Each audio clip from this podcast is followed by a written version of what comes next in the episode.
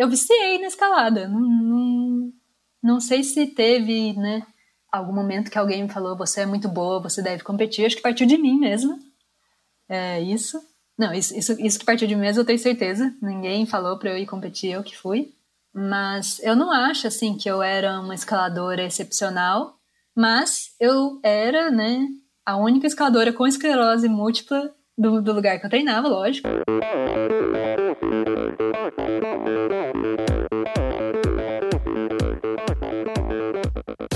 Olá pessoal, aqui é o Bernardinho. Olá amigos, eu sou a Fernanda Maciel. Aqui quem fala é o Tony Canaã. Olá, eu sou Djalma Madruga. Eu sou Ana Polegatti. E aí galera, aqui é o Thiago Vinhal. E esse é o Endorfina Podcast.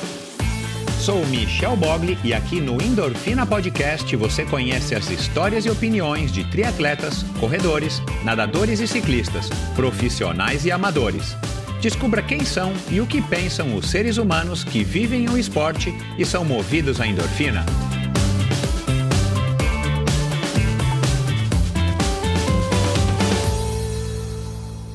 Olá, seja bem-vindo a mais um episódio do Endorfina Podcast. Esse e todos os episódios são editados pela produtora Pulsante e esse episódio foi gravado no Estúdio, no Itaim. Se você que procura um lugar para gravar o seu podcast, seu videocast, se você quer gravar lives, webinars ou simplesmente dar um up na qualidade dos seus vídeos curtos para suas redes sociais, procure o pessoal do arroba estudioh.br, estudio.br e mande um DM que eles vão ter o maior prazer em lhe atender.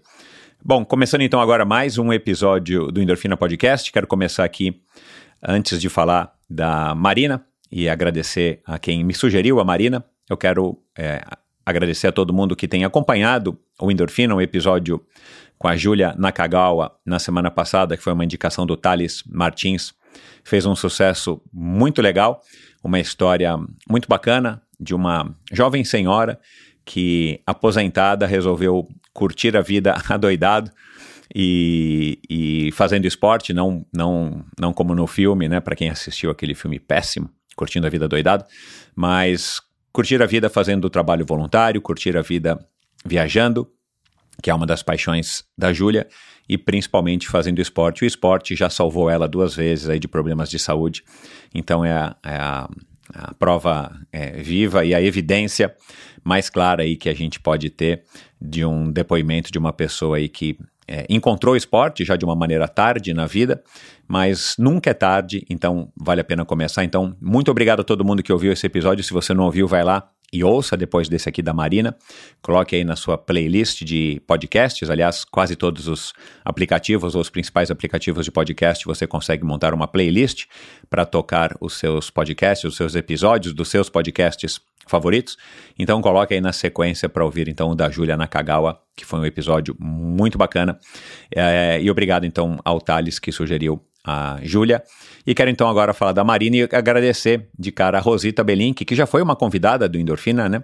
É uma, uma moça que foi campeã várias vezes de escalada, numa época em que a escalada estava começando no Brasil para as mulheres, a escalada competitiva, e ela que me sugeriu então a, a Marina que é uma para-escaladora, ela foi acometida de esclerose múltipla, e aí, óbvio, nós falamos disso, ela acabou de se sagrar de ganhar é, o Campeonato Mundial de Para-Escalada na Suíça, e a gente fala também dessa conquista, a gente fala é, do, do diagnóstico, como é que foi o diagnóstico, a gente fala da descoberta da doença, a gente fala então do encontro com a corrida, ela que depois da do diagnóstico, ela começou então a correr, ela resolveu encarar a doença de frente e tentar de alguma maneira minimizar os efeitos dessa doença, que é uma doença que vai evoluindo. Então, ela encontrou no esporte uma maneira além da alimentação. Então, nós falamos da corrida, falamos da, de preconceito, falamos sobre é, como é que é ser campeã e diversos outros assuntos. Ela que, para quem for assistir esse episódio no YouTube, vai perceber que ela tem um sorriso nos olhos, um sorriso de fato e um sorriso nos olhos quando fala da escalada. Ela encontrou na escalada um esporte da sua vida e ela então tem, desde então, é, se demonstrado uma excelente escaladora, uma excelente atleta e ela é então a primeira mulher brasileira, ou a primeira brasileira em, entre homens e mulheres a ganhar uma medalha de ouro numa etapa, numa etapa não, no Campeonato Mundial, na, na, etapa da Copa do Mundo ela também ganhou, mas no Campeonato Mundial na, na, na prova de para escalada. Então foi uma conversa muito legal, é muito bacana a gente ouvir pessoas que têm esse amor pela vida e que têm essa dedicação pelo esporte, e esse então foi mais um episódio que me trouxe muito isso, que agora eu quero compartilhar então aqui com você, que está ouvindo Endorfina, porque é uma história de fato muito bacana, muito inspiradora.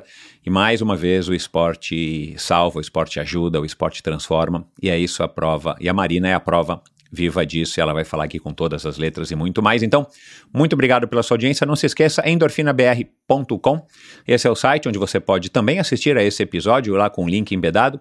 No post desse episódio você tem lá o link do o, o, o vídeo do YouTube. Lá você encontra direcionamento, né, os atalhos, os links para ir para o meu canal no YouTube, se você preferir assistir na televisão da sua casa, para o meu perfil no Instagram, que é o Endorfina BR. Aliás, peço aqui também que siga o Endorfina para você ficar por dentro dos, dos episódios. E, e todas as outras informações a respeito desse projeto, inclusive de como apoiar financeiramente. Então, muito obrigado se você já apoia o Endorfina. Se você está querendo apoiar agora, vai lá, dá uma pesquisadinha, clica no linkzinho, apoia-se, ou aqui na bio do meu Instagram também tem um link ali em cima para você ir para o Apoia-se, você se informa aí direitinho, lê tudo, se quiser me fazer perguntas pode fazer, porque todo apoio é muito bem-vindo e ouvir o Endorfina é muito legal, compartilhar é o melhor apoio que você pode fazer, além de ouvir, né? Ouvir e compartilhar o Endorfina com quem você acha que pode se inspirar com essa história. Aliás, recentemente, muita gente nova entrando em contato comigo, repostando e falando que descobriu endorfina e que está adorando e que gostou do convidado A, B ou C. Então, muito obrigado a todos os novos ouvintes. Mas, se você quer ir além, como tantas outras pessoas é, já fazem, e quiser apoiar e puder apoiar financeiramente o Endorfina já a partir de 30 reais, você vai estar tá fazendo uma grande contribuição para esse projeto. Então é isso, vamos lá para mais uma história fantástica aqui no Endorfina com a Marina Dias. Afinal de contas, quem é que não gosta de uma boa história, não é verdade? Minha convidada de hoje nasceu no Balneário de Santos. Na infância e adolescência, praticou natação e a patinação artística. Já na Unicamp, universitária, praticou alguns esportes coletivos, mas nada muito sério.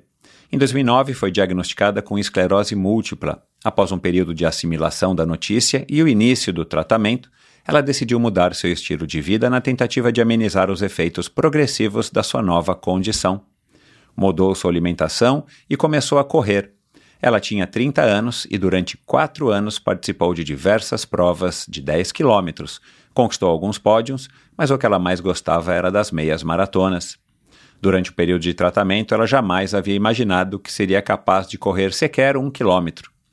Algumas dores nas pernas, porém, começaram a aparecer em decorrência da esclerose, o que eventualmente a fizeram procurar outra modalidade esportiva para manter-se ativa. Tentou o pole dance até o mountain bike, mas após ser convidada por uma amiga a conhecer um ginásio de escalada, ela se encontrou e desde então tornou-se o seu esporte. Em 2020 passou a competir em campeonatos brasileiros de para-escalada e hoje é a maior medalhista brasileira em mundiais, com três medalhas de ouro e duas de bronze em etapas da Copa do Mundo. Conosco aqui hoje a engenheira química com pós-doutorado pelo Centro Nacional de Pesquisa em Energia e Materiais, professora e escaladora, vegana, ativista pelos animais, pelo meio ambiente e atual campeã mundial de para-escalada, título conquistado na Suíça faz poucos meses. Direto de Taubaté, Marina Oliveira de Souza Dias. Seja muito bem-vinda, Marina. Oi, Michel, bom dia. Muito obrigada aí pelo convite. É uma alegria estar aqui. Que bom, vai ser um prazer te conhecer. Eu já estou super animado aqui com essa conversa. Você já viu que eu fui até o seu primeiro post, né, no Instagram, que inclusive você, né, acho que na, na Pedra do Baú, em algum lugar, você Sim. ali falando, oh, agora eu vou usar esse meu Instagram. Você cancelou um antigo que você tinha, né? É, eu tenho um pessoal que tá ah. fechado, mas antigo, e abri esse, Isso. esse para fazer essa divulgação. Né? Mas enfim, tô super animado com o que eu vi, com o que eu pesquisei, com o que eu li, com o que eu ouvi. Mas eu descobri também que, além de você ser campeã mundial, esse é o seu primeiro podcast formal, assim? Podcast, eu, na verdade, eu participei de um sobre pesquisa científica, ah. sobre a minha área de pesquisa. Mas, mas eu, eu digitei é Marina primeiro. Dias e não apareceu. Bom, tem muitas Marinas Dias, mas eu procurei, é. procurei e não achei. É. Ah, eu entendi. participei de um, mas de uma universidade, então não, provavelmente não apareceu no seu radar mesmo, É. porque não tem nada a ver com esporte. Legal. E você tá bem? Tô bem, tô bem. Que bom. É, Já treinou alguma coisa hoje? hoje não. Tá. Eu teria que ter feito uma- um treino de mobilidade agora cedo, mas não deu tempo. Aham. Me atrapalhei nos e-mails. Legal. Vamos lá. É, antes de começar, é, enfim, a, a, a conversa, eu quero te perguntar, porque é, eu perguntei isso aqui assim que o Henrique Avancini ganhou o campeonato mundial de mountain bike, né? Eu perguntei para ele como é que era a vida, né, sendo um campeão mundial. Eu vou ter que te perguntar também isso. Como é que tem sido a vida desde que você conquistou essa medalha de ouro inédita, né? E você é atual, então, campeã mundial de, de para-escalada. Como é que está sendo, além dos milhões de dólares que você agora está se preocupando em investir, respondendo os Ah, e-mails aí dos assessores financeiros que estão trabalhando para você e para o seu dinheiro nesse exato momento? Como é que tem sido? Olha, antes fosse e-mails de milhões de dólares.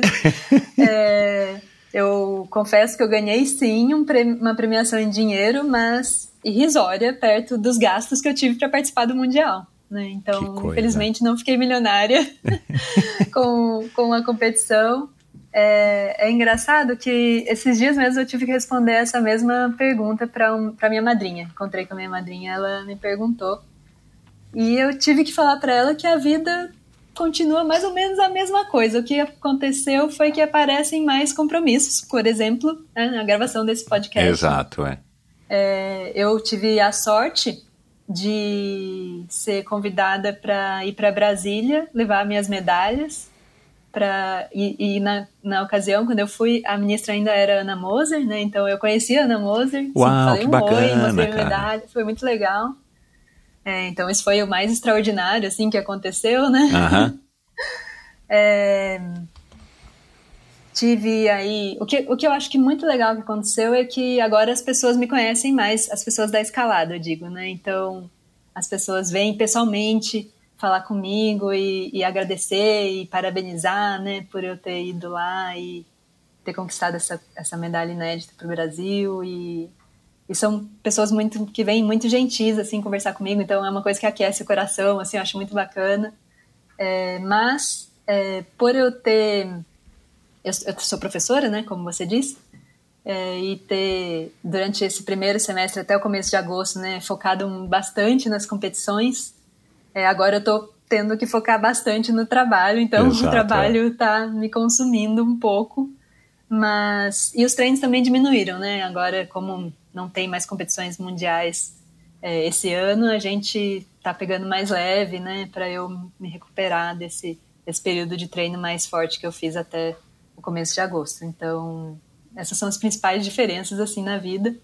E, e outra coisa que eu acho muito legal é a alegria da minha família, sabe? É, ninguém nunca tinha ouvido falar de escalada até eu começar a competir, né? Pois é, Imagina, quem, eu quero ouvir isso, é. senhorinhas de 70 anos você conhece que assistem e, e divulgam escalada, né? Eu conheço as minhas tias agora, todas elas muito felizes, muito emocionadas quando me veem. É, muito mais que qualquer outra conquista que eu possa ter tido na vida, né? Esse campeonato mundial trouxe muita alegria, assim, eu vejo para as pessoas da minha família, né? Então, além de, lógico, toda a comunidade da escalada acho que torceu muito, mas a minha família ficou muito feliz e, e vem compartilhar isso comigo, acho muito bacana também. E internamente, assim, como é que você tá com essa, com essa conquista, né? Porque o, eu já recebi aqui diversas pessoas com diversos obstáculos e, e, e problemas e doenças e tal, e que né, é, superaram, vem superando. A gente sabe que não é fácil, não é uma coisa que, né?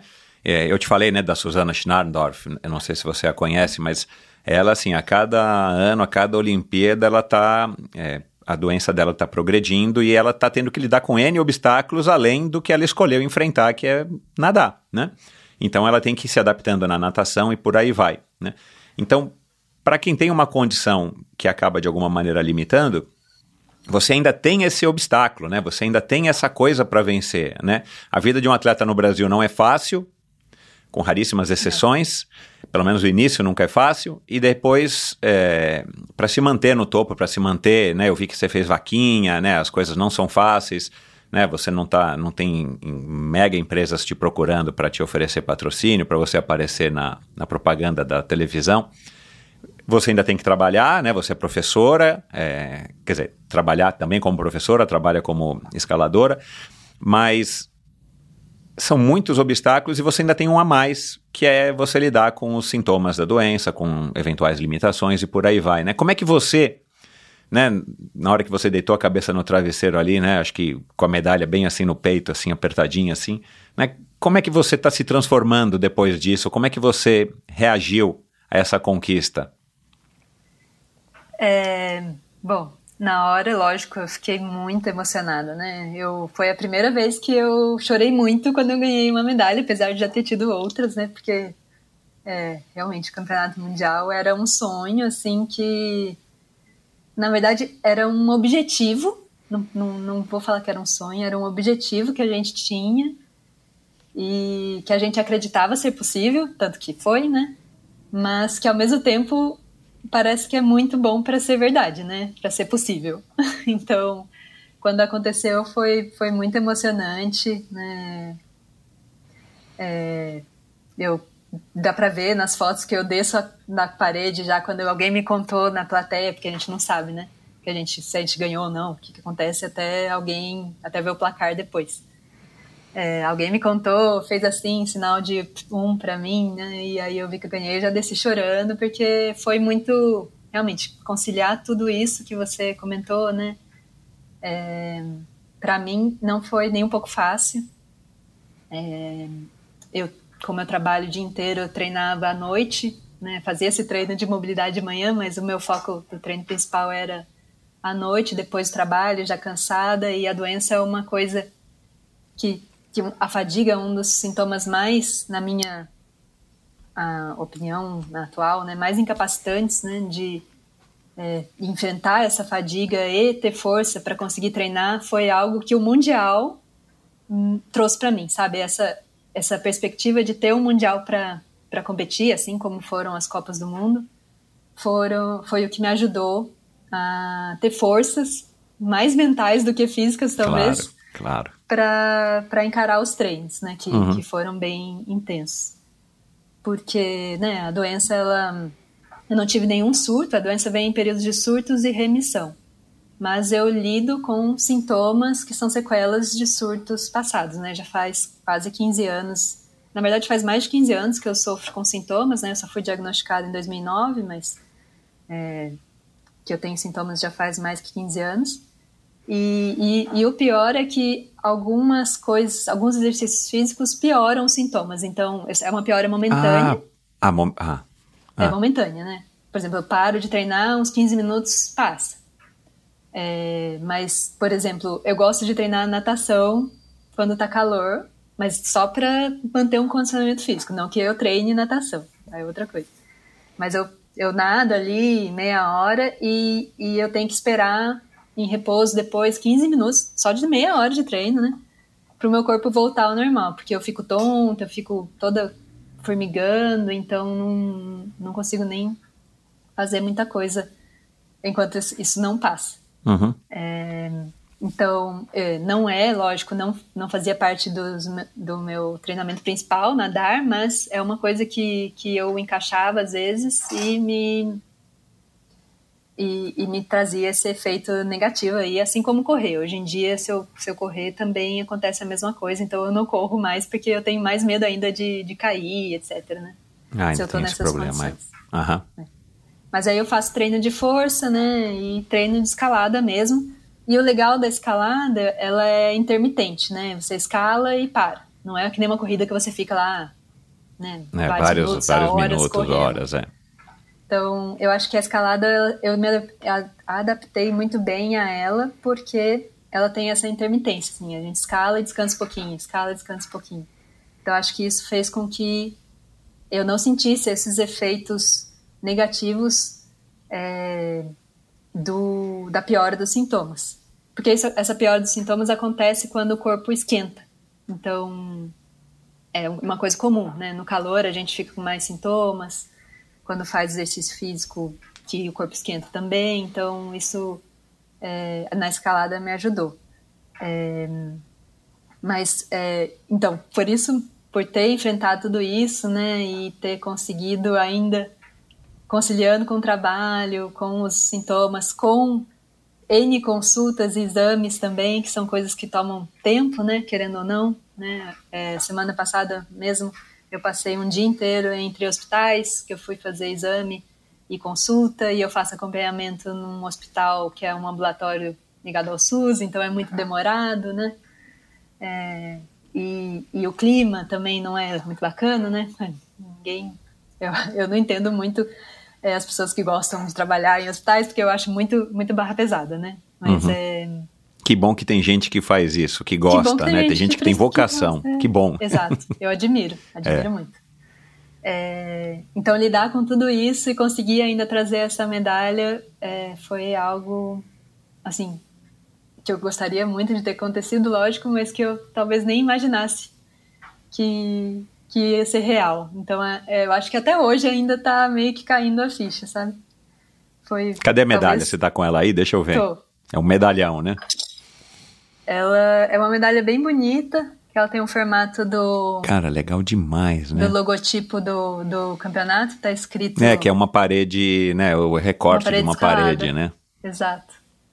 Que legal, lá em Berna. Aqui. A minha caneta aqui que eu coloquei em homenagem a você, ó. Ah, olha só. Eu esqueci de pôr a bandeirinha, né? Eu sou descendente de suíços, né? Ah, é? É, eu esqueci de pôr. Eu tenho a bandeirinha que eu torci para a Suíça na Copa do Mundo de futebol.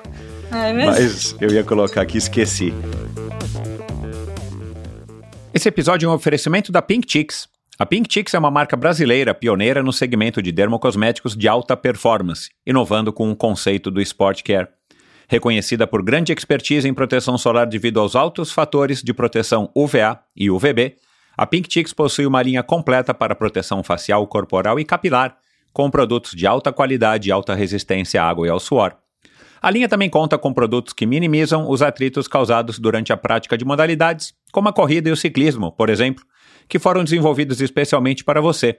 Estou falando do Redless, disponível nas versões spray, bastão e creme, que se adequam perfeitamente às suas necessidades. Além dos protetores solares, outro produto muito legal é o Livin Anti-Choque, que é um fluido capilar com proteção solar que cria uma película protetora nos fios, sendo ideal para ser usado antes e depois da prática esportiva, e evita o famoso ninho de nós no cabelo. Esse não é para mim, é claro, mas as mulheres que usam adoram. Além da inovação com o conceito do Sport Care, o diferencial da Pink está na união da proteção de alta performance, beleza, multifuncionalidade e que ainda conta com uma linha completa de maquiagem com proteção solar e resistência à água e ao suor. Os produtos são altamente indicados para qualquer tipo de movimento, possuem fórmulas veganas e sem parabenos, são fáceis de utilizar, proporcionam uma sensação muito agradável na pele e são seguros para serem utilizados em crianças já a partir dos dois anos de idade. Visite o site pinkchicks.com.br barra endorfina e aproveite esse cupom de desconto exclusivo para os ouvintes do Endorfina, como você. Endorfina Pink, esse é o cupom. Faça suas compras, encha lá o seu carrinho com os produtos. Livin, Anti-Choque, o Redless, o Pink Stick, que é líder de vendas da Pink. Digite o cupom Endorfina Pink lá no campo que tem ali antes de fechar a compra e você vai ganhar um desconto e ainda recebe os produtos aí na porta da sua casa. E visite ou siga arroba Brasil no Instagram, que lá você fica por dentro de todas as novidades, inclusive de como usar e qual a melhor maneira de usar os produtos da Pink. Bom, é, eu vou querer. Você falou algumas coisas aqui, até já, já tomei nota. Eu vou querer é, ir um pouquinho mais a fundo nessa questão aí da, dessa, dessa vida né, do, do atleta, professor, professor atleta. É, mas me conta como é que foi tua infância, né? Você que é santista, né? E, e, e, você deve saber que Santos é a terra do triatlon, né? Não foi onde o triatlon nasceu aqui no Brasil, mas foi onde o, o triatlon mais fez história aqui no nosso país. É, e como é que foi a tua infância, então? A, a pequena Marina lá em Santos, no Boqueirão, no José Menino, lá no Ai. emissário. Eu, então, meus pais são daqui de Taubaté, né? A, minha, a família do meu pai originalmente veio de Minas, mas eles se cresceram aqui. E aí meus pais foram morar em, São, em Santos logo que eles casaram, né? Eles passaram alguns meses em São Paulo e logo foram para Santos. E aí eu nasci lá e morei lá até os sete anos. Que legal. E É uma cidade pra- gostosa pra caramba, né? Assim, eu Sim. tenho uma relação muito bacana com Santos. Eu acho uma cidade gostosa, uma qualidade de vida muito melhor do que a gente aqui em São Pois Paulo, é. obviamente, né? Não, eu acho o máximo você estar na sua casa e poder dar uma volta na praia, né? Ali no fim do dia. Eu, infelizmente, não tenho ido muito mais lá. Desde que teve a pandemia, eu acho que não fui nenhuma vez.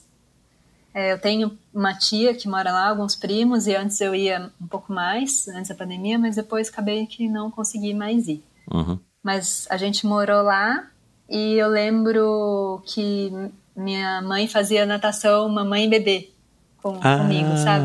Então Dona foi, Inês. comecei na natação desde nenenzinha e, e muito engraçado, quando eu ganhei a medalha de ouro do Campeonato Mundial, meu pai mandou no grupo de WhatsApp que eu tenho com eles, com a minha família, uma foto de mim no pódio quando eu tinha, eu vou chutar, eu não me lembro, uns cinco anos, no pódio de, de natação infantil, né? Ah, manda, eu quero no essa foto mandar. divulgar. É tão bonitinho. É, eu no primeiro lugar e meu pai escreve, mandou a foto no grupo e falou: Você sempre no topo, qualquer coisa assim. Foi muito bonitinho. que orgulho, né? Que orgulho É. pros teus pais. Não, é. É, E aí a gente fazia natação, é, meu irmão também, e, e eu não me lembro. Eu queria ter perguntado isso para os meus pais, mas eu não me lembro em que momento eu comecei a fazer a patinação. Mas eu acho que foi mais ou menos junto. É um negócio diferente a patinação artística, né? O que, que era? Num clube lá? Onde que era, isso? no clube, no Clube Internacional de Regatas, se eu não me engano. É, e eu lembro que, que eu gostava muito de patinação, e aí quando os meus pais resolveram morar aqui, em- botar morar em Taubaté, eu fiquei muito chateada porque não tinha, né, na patinação artística não é algo que tem em toda a cidade, Então, então, eu exato. não ia mais conseguir fazer. E a gente andava com patins quad, né, é, que são duas rodas paralelas, É. é, e, e foi na época, um pouco depois disso, começou a pegar a moda do outro patins, né? Do roller. Aham. E, e todo mundo andava com esse e eu não conseguia aprender a andar com esse, eu só andava com, com patins Caramba. quad. Aham. É, mas aí eu, eu lembro que eu participava, né? Eu era bem pequenininha, isso eu tinha sete anos quando a gente se mudou de lá, né? Então eu como devo ter praticado dois anos aí, no máximo, não sei. Uhum. Mas é, eu tenho as fotos, né, vestida. A gente fazia apresentações artísticas, né? Lógico que para criança é bem simples, mas tinha as pessoas, as atletas mesmo, né? É, mas eu achava muito lindo. Até hoje, se eu ver, eu me emociono muito. Né? Eu gosto Que legal. muito bonito. Mas é, não pratico. Mas uma coisa que eu acho que tem a ver com essa história toda, quando que foi? Faz uns três anos, eu comprei um patins de novo pra mim. Eu nunca mais Ah, andei de patins, eu tinha meu patins quando eu era criança, né? É, Mas chegou algum momento ele pa- parou de servir e eu dei pra alguém e nunca mais andei, porque nem tinha onde praticar aqui em Taubaté, né? Uhum. Aí eu, há uns três anos, eu pensei assim com, comigo mesma, né? Aí eu acho que não sei por quanto tempo mais eu vou poder, ter, sei lá, o equilíbrio que precisa, né? Para conseguir andar de patins, né? Vai que daqui a uns anos eu não consigo mais, eu vou comprar um patins e tentar voltar a, a, a patinar um pouquinho, pelo Uhum. menos, né? Você comprou aquele de Aí- quatro rodas, né? De do- dois eixos. Comprei, comprei isso. É, e andei um pouco. Cheguei aqui em Taubaté, tem uma quadra que eu não consegui muito, porque justo quando eu comprei foi quando eu comecei a competir em campeonatos mundiais. É. E eu, né, apesar de saber andar, eu tenho bastante medo de cair e me machucar. E Exato, é. É igual machucar. médico, você, você depende das suas mãos, principalmente, né? Mas É. enfim, dos braços, né? Não, é, se eu caísse, quebrasse uma, um cotovelo, qualquer coisa assim, ia me inviabilizar a minha participação nos campeonatos, que eu, né, como você sabe, batalhei um pouco para conseguir os recursos para participar, tirei bastante do bolso, então é, acabei que não andei muito ainda, fiz poucos treinos, assim, na, para brincar, né, brincadeira, não é nem treino. Mas eu, eu fiz isso porque eu gostava muito, né, e pensei assim, ai, vai que daqui a uns anos eu não consigo mais, é melhor eu tentar de novo agora, enquanto eu posso. E você E voltou a que- andar numa boa? Você voltou a andar assim numa boa ou demorou um pouco pra. Aí foi muito engraçado. A hora que eu botei no pé o patins, eu falei, joguei dinheiro fora. Mas Mas aí foi só eu persistir assim 10 minutos e voltou. Sabe? Eu, é, Que legal, acho que quando né, a gente cara? aprende quando é criança, né? É. O corpo lembra, né? Foi só uma questão de ele entender o que estava acontecendo ali. É. Eu Lógico aprendi eu como é não- que é o nome disso, é inteligência cinética. Ah, eu ouvi você falando isso no Ah, você podcast ouviu? recentemente, eu vi. É, eu tive que estudar um pouco para gravar com um professor do, do professor Franz, né? Você é uma professora também, mas de química eu não vou poder, não vou Não, poder não, falar nada aqui contigo. mas eu descobri inteligência cinética, que legal. E dá uma nostalgia, né? Bacana, né? Sim. E, e às vezes eu, eu, não, eu não assisto mais. Eu, eu vejo algumas competições, assim, quando tem, mas é uma coisa que eu assisto, né? De acompanhar e tal. Mas eu fui lá e lembrei como fazia algumas coisas, sabe? Andar de costas, é, que, que eu nunca mais né, nem pensava que eu ia praticar. E, e meu corpo lembrou como fazia. Eu achei muito Legal. interessante isso. Aqui em São Paulo, você falando do patins, coincidência, porque a minha esposa descobriu faz alguns meses que tem um ringue de patinação que era, eram comuns numa, sei lá, década de 90 aqui em São Paulo. E minha mulher descobriu um que é super retrô. É, é aquela. É, é um cimentado, né? Não sei como é que chama, uma pista, mas não tem nada. É um cimentado, como se fosse uma quadra. E as pessoas são obrigadas a ficarem rodando, né? E, e os aprendizes e tal. E, e você se diverte. Mas toca música dos anos 90. Ai, que tem legal. luzes, sabe? Ficam piscando, tipo uma discoteca, né? Bem retrô. E, e minha filha menor adora, cara, adora. Então, assim, a gente vai lá com alguma frequência, pelo menos a gente tem ido, porque acaba- eu, não, eu não, não me arrisco, porque eu não quero mais cair, não quero quebrar um dedo, nem um cotovelo, nem nada. Eu nunca consegui andar de patins, o meu negócio era skate. Mas é bem legal, e você vê que às vezes juntam uns grupos, né, de pessoas, né, normalmente adolescentes e tal, e aí vão lá e passam a tarde, né, num sábado, num domingo, fazendo, enfim, uma confraternização sobre duas rodas e dando risada, porque Ah, para quem que não legal. sabe patinar, né, acaba sendo divertido você ver é, as pessoas aprendendo. Mas faz um tempo que voltou essa moda do patins de quatro rodas, né? De dois Uhum. eixos, né? Porque eu lembro até que uma amiga minha, minha amiga minha também começou a patinar com esse patins e eu falei, cara, por que, que será que voltaram com ele e não continuam com o, o rollerblade? Mas deve ser coisa da indústria, né? Querer reativar alguma coisa. Deve ser, né? Mas eu, eu pessoalmente acho mais fácil andar com, com um de dois O de- é, e a patinação artística, competição de patinação de verdade, ela é com É. o patins de quatro rodas, né? Não é o patins, esse rollerblade. Acho que o rollerblade, acho que a É, justificativa é para correr, né? Acho que é para você poder deslizar mais. Eu não sei. Eu não sei dizer, não vou me arriscar. Mas vamos lá. É, e aí você se mudou para Taubaté e continuou fazendo o quê? Esporte na escola. Você, você não era uma menina pelo jeito que também adorava esporte. Você fazia aquela coisa da faculdade, da escola, né? É, na escola eu, eu fiquei só na educação física da escola mesmo. E eu cheguei a, a participar das corridinhas da escola, assim, e Legal. eu me dava bem, saía bem Uhum. nessa época de, sei lá, 12 anos. É, na época da- do ensino antigo ginásio, né? É. É, e só que nunca fui de, de dos esportes mesmo. Meu negócio era estudar. Uhum. né? Eu- em Taubaté você, não, era- você não voltou a nadar. Não, não voltei. Aham.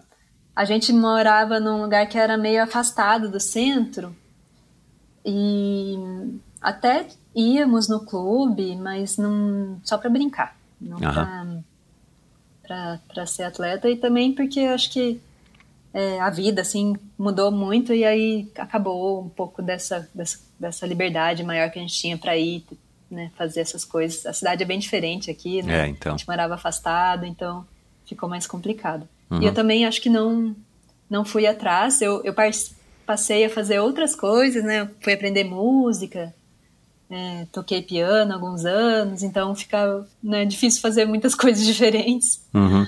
Então não não investi mais no esporte. E os teus pais se mudaram para Taubaté porque eles abriram um comércio aí. Você falou que teus pais são Isso. comerciantes. Isso. Uhum.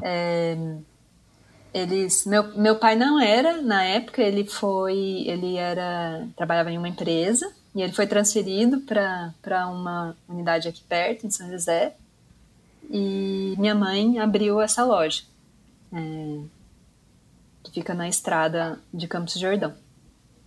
E aí começou a, a virar ficar um negócio bem grande. Eles, aí meu pai eventualmente saiu desse trabalho. Eu também cresci ajudando na loja e por mais um motivo não dava para para ser muito atleta, porque comecei a ajudar meus pais uhum. bem cedo. Então, né, a vida mudou muito, para não dava para continuar fazendo tantos esportes, acho, como fazia lá em Santos também. E eu vi que você, em um dos seus posts, você, não lembro o que, que era o post, mas que você é mais de exatas, né? É. E você resolveu é, fazer química na faculdade, né? Da onde que veio essa vontade, né? Se você não tinha esse exemplo em casa, tem algum tio? Da onde que veio isso? Foi um professor de química que você idolatrou e você falou, é, eu quero ser química? Engenheira então, eu sou química. engenheira química. É, é, engenheira química, perdão. É.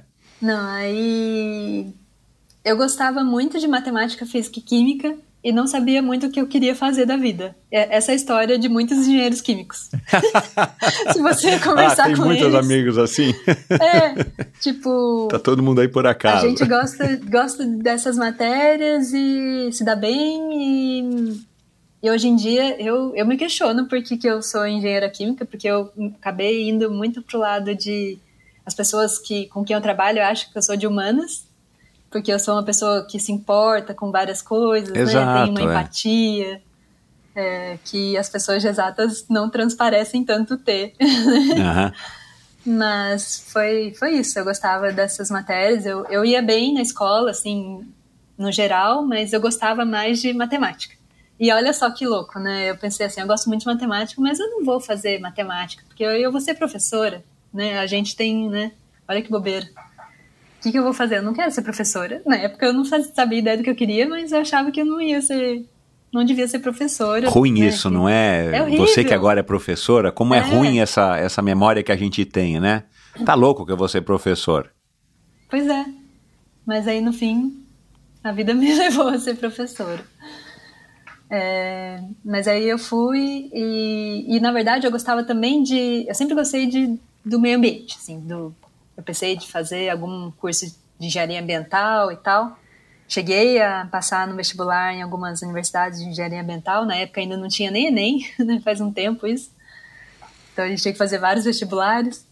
É, mas acabei indo para Campinas, que era mais perto de casa e né, uma faculdade mais é, reconhecida, é, né? Reconhecida, então, super legal. Acabei indo para lá. Legal. E aí, Lá na faculdade, né, como eu falei, você havia me dito, né, você praticava algumas esportes, aquela coisa de faculdade e tal, né, mas você nunca foi uma pessoa que, né, que, que levou o esporte tão a sério como você vem levando aí depois do diagnóstico. Como é que foi essa transição, né? Eu queria que você falasse rapidamente sobre a história do diagnóstico. Você disse que está fazendo umas aulas de tai chi, de yoga, uhum, uhum. né? E, e, que parece também que não combina muito com alguém da, de, de, de exatas, né? Mas é. talvez seja um contraponto, né? Você também dá uma desligada, acalmar e tudo mais, se reconectar, né? Mas enfim, é, aí você sentiu algumas dores e tal, e aí você foi investigando e recebeu esse diagnóstico. Eu queria que você contasse um pouco para depois a gente falar dessa transição aí para uma vida já totalmente ativa uhum. e, e, e, e, que viria a se tornar, né? Que você viria a se tornar então uma escaladora. É, então, durante a faculdade, como eu fiz a faculdade na Unicamp, lá tem a faculdade de educação física, né? E, e tem vários cursos abertos para a comunidade. Você paga uma taxa simbólica e pode fazer as aulas de vários esportes, né? Eu, e eu fiquei pingando, fiz várias coisas é, lá. Nunca fiquei mais de seis meses fazendo a mesma coisa, mais de um semestre, né? Então experimentei algumas atividades diferentes aí. É, e eu lembro que o tai chi, na verdade, eu fiz. Eu gostava de fazer essas coisas tipo tai chi chuan, porque né, me ajudava a desbitolar um pouquinho do meu dia a dia, né? De é, contas intensas, né? Enfim, eu achava que era uma atividade que, que eu me sentia bem fazendo, me acalmava, etc. Apesar de, de achar muito difícil, né? Acho bastante difícil. É, o tai chi em si, né? A atividade ou o estado fazer. mental que você tem que ficar ali mais parado, fazendo os movimentos e tal? O que, que era mais difícil? Acho que o conjunto, porque não, não era muito atlética na época, então a própria movimentação é bem difícil, né? Eu acho. Uhum. E, e o tai chi eu fiz um semestre e parei e depois eu voltei. Então eu cheguei aí para um nível, segundo nível, assim. Então achava bastante difícil. E foi durante um treino de Tai Chi que eu comecei. A gente tinha que fazer. Eu, eu, eu acho que era só um aquecimento que a gente girava o pescoço. E eu comecei a. Aí a hora que eu girava o pescoço levava um choque na, na minha coluna. E era um choque que eu levava um sustão, Um assim, susto. toda hora que eu, que eu mexia o meu pescoço. Só que tinha que mexer mesmo para baixo. Então não é uma coisa que a gente faz no dia a dia, assim, sei lá. E aí, é, esse foi o primeiro sintoma que me fez procurar um médico, né? Porque não, claramente não é uma coisa. Não é normal, é. Você Normal. está com uma hérnia cervical, alguma coisa assim, né? Eu não fazia ideia. É, eu já tinha outros sintomas, só que coisas menores que a gente nem dá bola. É uma doença, né, que, que o diagnóstico pode sim demorar algum tempo, né, principalmente uns anos atrás, nessa época que era fim dos anos 2000. É, tanto que eu fui na médica e ela me dispensou, nem pediu outros exames, falou para tomar vitamina B É, eu vi que você escreveu isso. e me dispensou. E aí eu achei que né, era coisa da minha cabeça, né? Então continuei e aí eventualmente sarou, né? Era foi um- possivelmente um episódio de sinal de Lermite que chama, que é uma essa sensação de choque quando a gente dobra o pescoço. E foi uma inflamação que durou ali um mês, dois meses e sarou sozinho.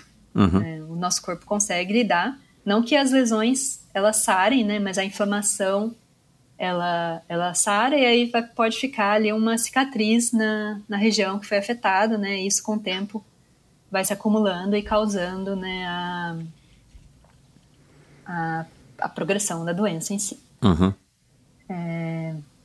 Aí, então, nessa época, daí eu achei que, que não era nada mesmo, porque se a médica falou que não era nada, pra eu, pra eu tomar Exato, vitamina, então é. ser nada. É. né? Aí, dois anos depois, eu tava fazendo yoga. Aí já não era nem na FEF, nessa época eu já tava no doutorado, no comecinho do doutorado. Eu fazia num, num estúdio. É, E eu já tinha feito yoga algumas vezes na minha vida, assim. É, foi uma das atividades que eu fiz, aulas, né? É, fazia um semestre e parava, fazia um semestre e parava. Pra intercalar com as outras coisas também, que Aham. eu fui experimentando. E aí eu percebi que numa aula específica, isso foi no, bem no começo de 2009 ou no fim de 2008, não, não sei dizer, mas é, eu percebi que eu não conseguia fazer algum um movimento muito simples de levantar a perna esquerda do jeito que eu fazia com a perna direita. E era uma coisa simples, não era nada difícil, eu nunca passei do nível iniciante do yoga. Aham. Mas aí. E aí eu notei, né, que depois eu cheguei em casa e fui testar o movimento da minha perna, assim, depois da aula. né? Na hora eu não falei nada pra ninguém, a professora, nem nada. É, cheguei em casa, fui testar e vi que realmente tinha uma coisa errada, que eu não conseguia levantar a minha perna esquerda. Eu tava andando normal ainda, normalmente, mas não conseguia levantar a minha perna esquerda estando sentada assim, é, levantar a perna esquerda do mesmo jeito que, que a perna direita subia sem nenhuma dificuldade. Uhum. Aí comecei a ir nos médicos. Primeiro fui num clínico geral. Ela não sabia, não fazia, não esboçou saber do que fazer, me pediu o exame de sangue, assim. É, e aí eu fui achando que, que, sei lá, não sei o que, que é, talvez seja um mal-estar aí. Mas aí a minha mão esquerda começou a falhar também.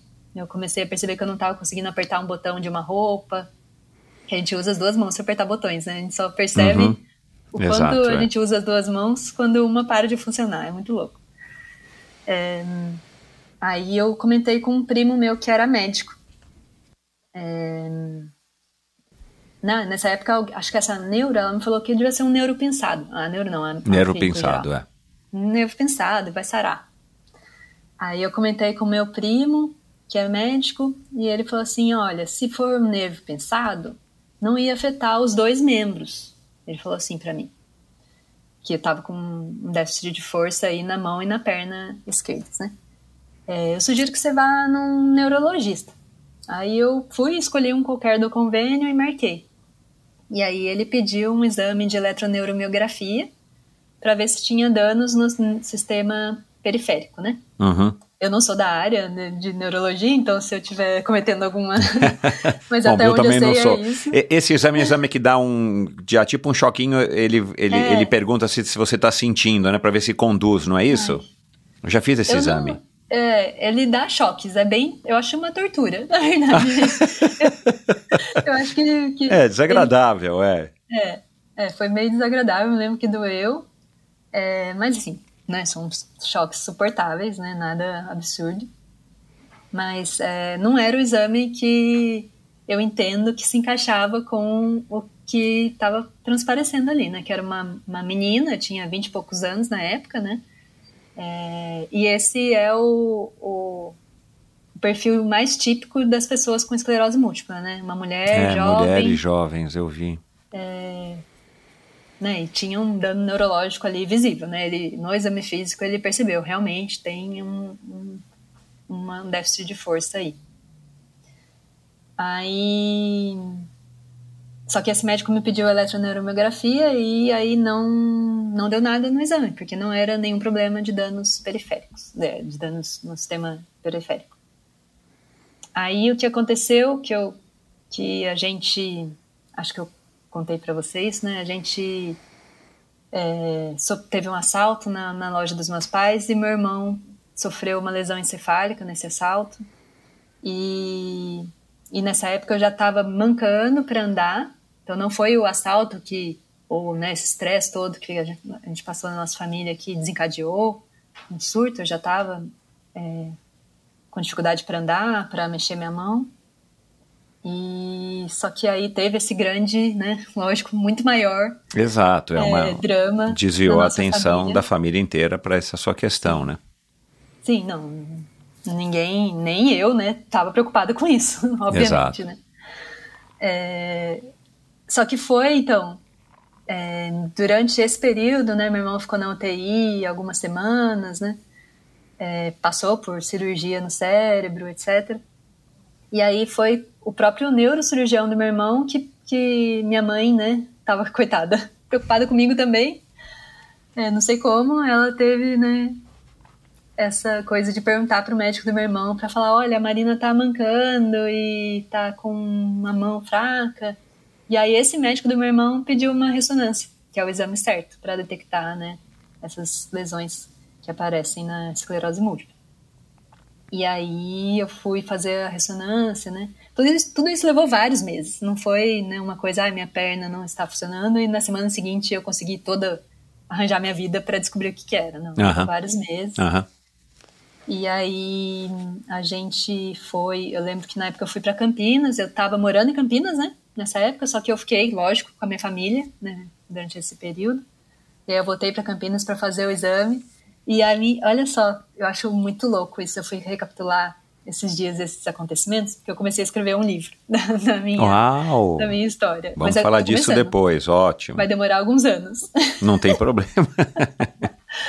Mas aí eu fui recapitular o que aconteceu nessa época e eu achei nas minhas, na época não tinha nem WhatsApp, né? Eu achei nas minhas trocas de e-mails eu contando para minha amiga, olha, eu estou em Campinas, eu vou na aula e à tarde vou fazer um exame de ressonância. Olha só, né? tava caos caindo na minha vida pessoal, né, com a minha família e tal, e eu ainda me preocupava em ir para aula. eu acho que eu era bastante nerd. É.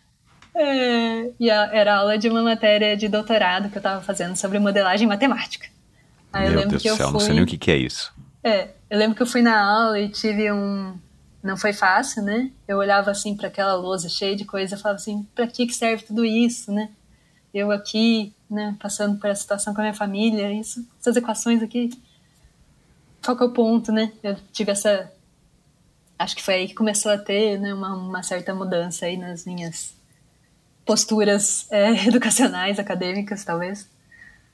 Mas enfim, eu não larguei mão, porque eu levo muito a sério as coisas, né? Obviamente. Deu pra perceber. Não larguei mão no doutorado. É, cons- consegui conciliar as aulas, né? Eu tive um professor muito gentil, muito humano, que deixou eu continuar fazendo as, as atividades e enviar por e-mail. Na época né, não tinha nem essas plataformas nenhumas de ensino online, mas ele continuou, me passava por e-mail eu e eu fazia as atividades e mandava para ele. Então isso fez toda a diferença também, né? Mas enfim, aí eu lembro que eu fui, fiz o exame, e aí voltei para Taubaté. E o exame chegou pelo correio. Não tinha nem como acessar o exame na internet na época, né? Não existia. Meu Deus do céu, né? É. Não faz tanto tempo assim, mas a vida mudou tanto. Sim. Aí, aí chegou o exame, né? Um envelope desse tamanho pelo correio e a gente abriu, tava eu e minha mãe juntas. A gente abriu e tava escrito lá: é, tem lesões no cérebro, na cervical, características de doença desmielinizante. E aí eu fui, lógico, já existia o Google, já fui na hora no Google ver o que, que era e, eles, e ele mesmo falou que a mais comum era esclerose múltipla. E aí foi um susto, né? A gente já tinha ouvido falar, né? Tem um primo da minha mãe que tem esclerose múltipla. É, então a gente já fazia, já sabia que existia doença, mas sim, não conhecíamos nada, né? Uhum. Então foi um susto, mas ao mesmo tempo, depois, lógico, eu fui no médico para mostrar os exames e ele me encaminhou para um clínico e fizemos mais exames, mais exames físicos também. E eles realmente fecharam o diagnóstico aí na, na esclerose múltipla. Mas, ao mesmo tempo que foi é, é, terrível, difícil, né, receber um diagnóstico desse, foi também um alívio, porque, né, Finalmente um você descobriu eu... o motivo é. dessas, dessas, dessas suas sensações, né? Sim. Que até então, né, ninguém tinha... Parecia que, que era coisa da minha cabeça, que... Hum, não era, né? Tinha uhum. um motivo. Tem várias lesões no meu cérebro e na medula que causam esses sintomas todos que eu já vinha enfrentando tem um tempo. Uhum. E então... ao mesmo então tempo o Nicolau ainda estava se recuperando e passando por cirurgias e tal. Você também não teve talvez tanto tempo é, de, é. de assimilar o, o que estava acontecendo com você, porque o com o teu irmão era muito mais grave, muito mais notório, palpável, né? O teu ainda era uma coisa que, bem Sim. ou mal, você sabia que você estava ali, funcional, né? Uhum. E aí o que eu, eu me lembro, nessa época, por ter esse contexto com meu irmão, eu pensei assim, eu não posso ficar ruim, mal, né? É, minha mãe, como é que ela vai fazer tendo que cuidar de dois filhos? E aí eu falei assim, não, não vou deixar. não vou deixar esse negócio tomar conta. É, e eu acho que é, tem muito a ver isso, essa postura, Atitude, sabe? é. Essa atitude que eu tive desde o começo porque eu, eu não conheço muitas pessoas com esclerose múltipla, mas eu acompanho algumas né, na internet eu, e já encontrei com algumas e eu já vi pessoas completamente entregues para a doença. E aí são pessoas que com 30 anos já estão precisando de cadeira de rodas, né? É, já não tem nenhuma perspectiva, não trabalham há muitos anos.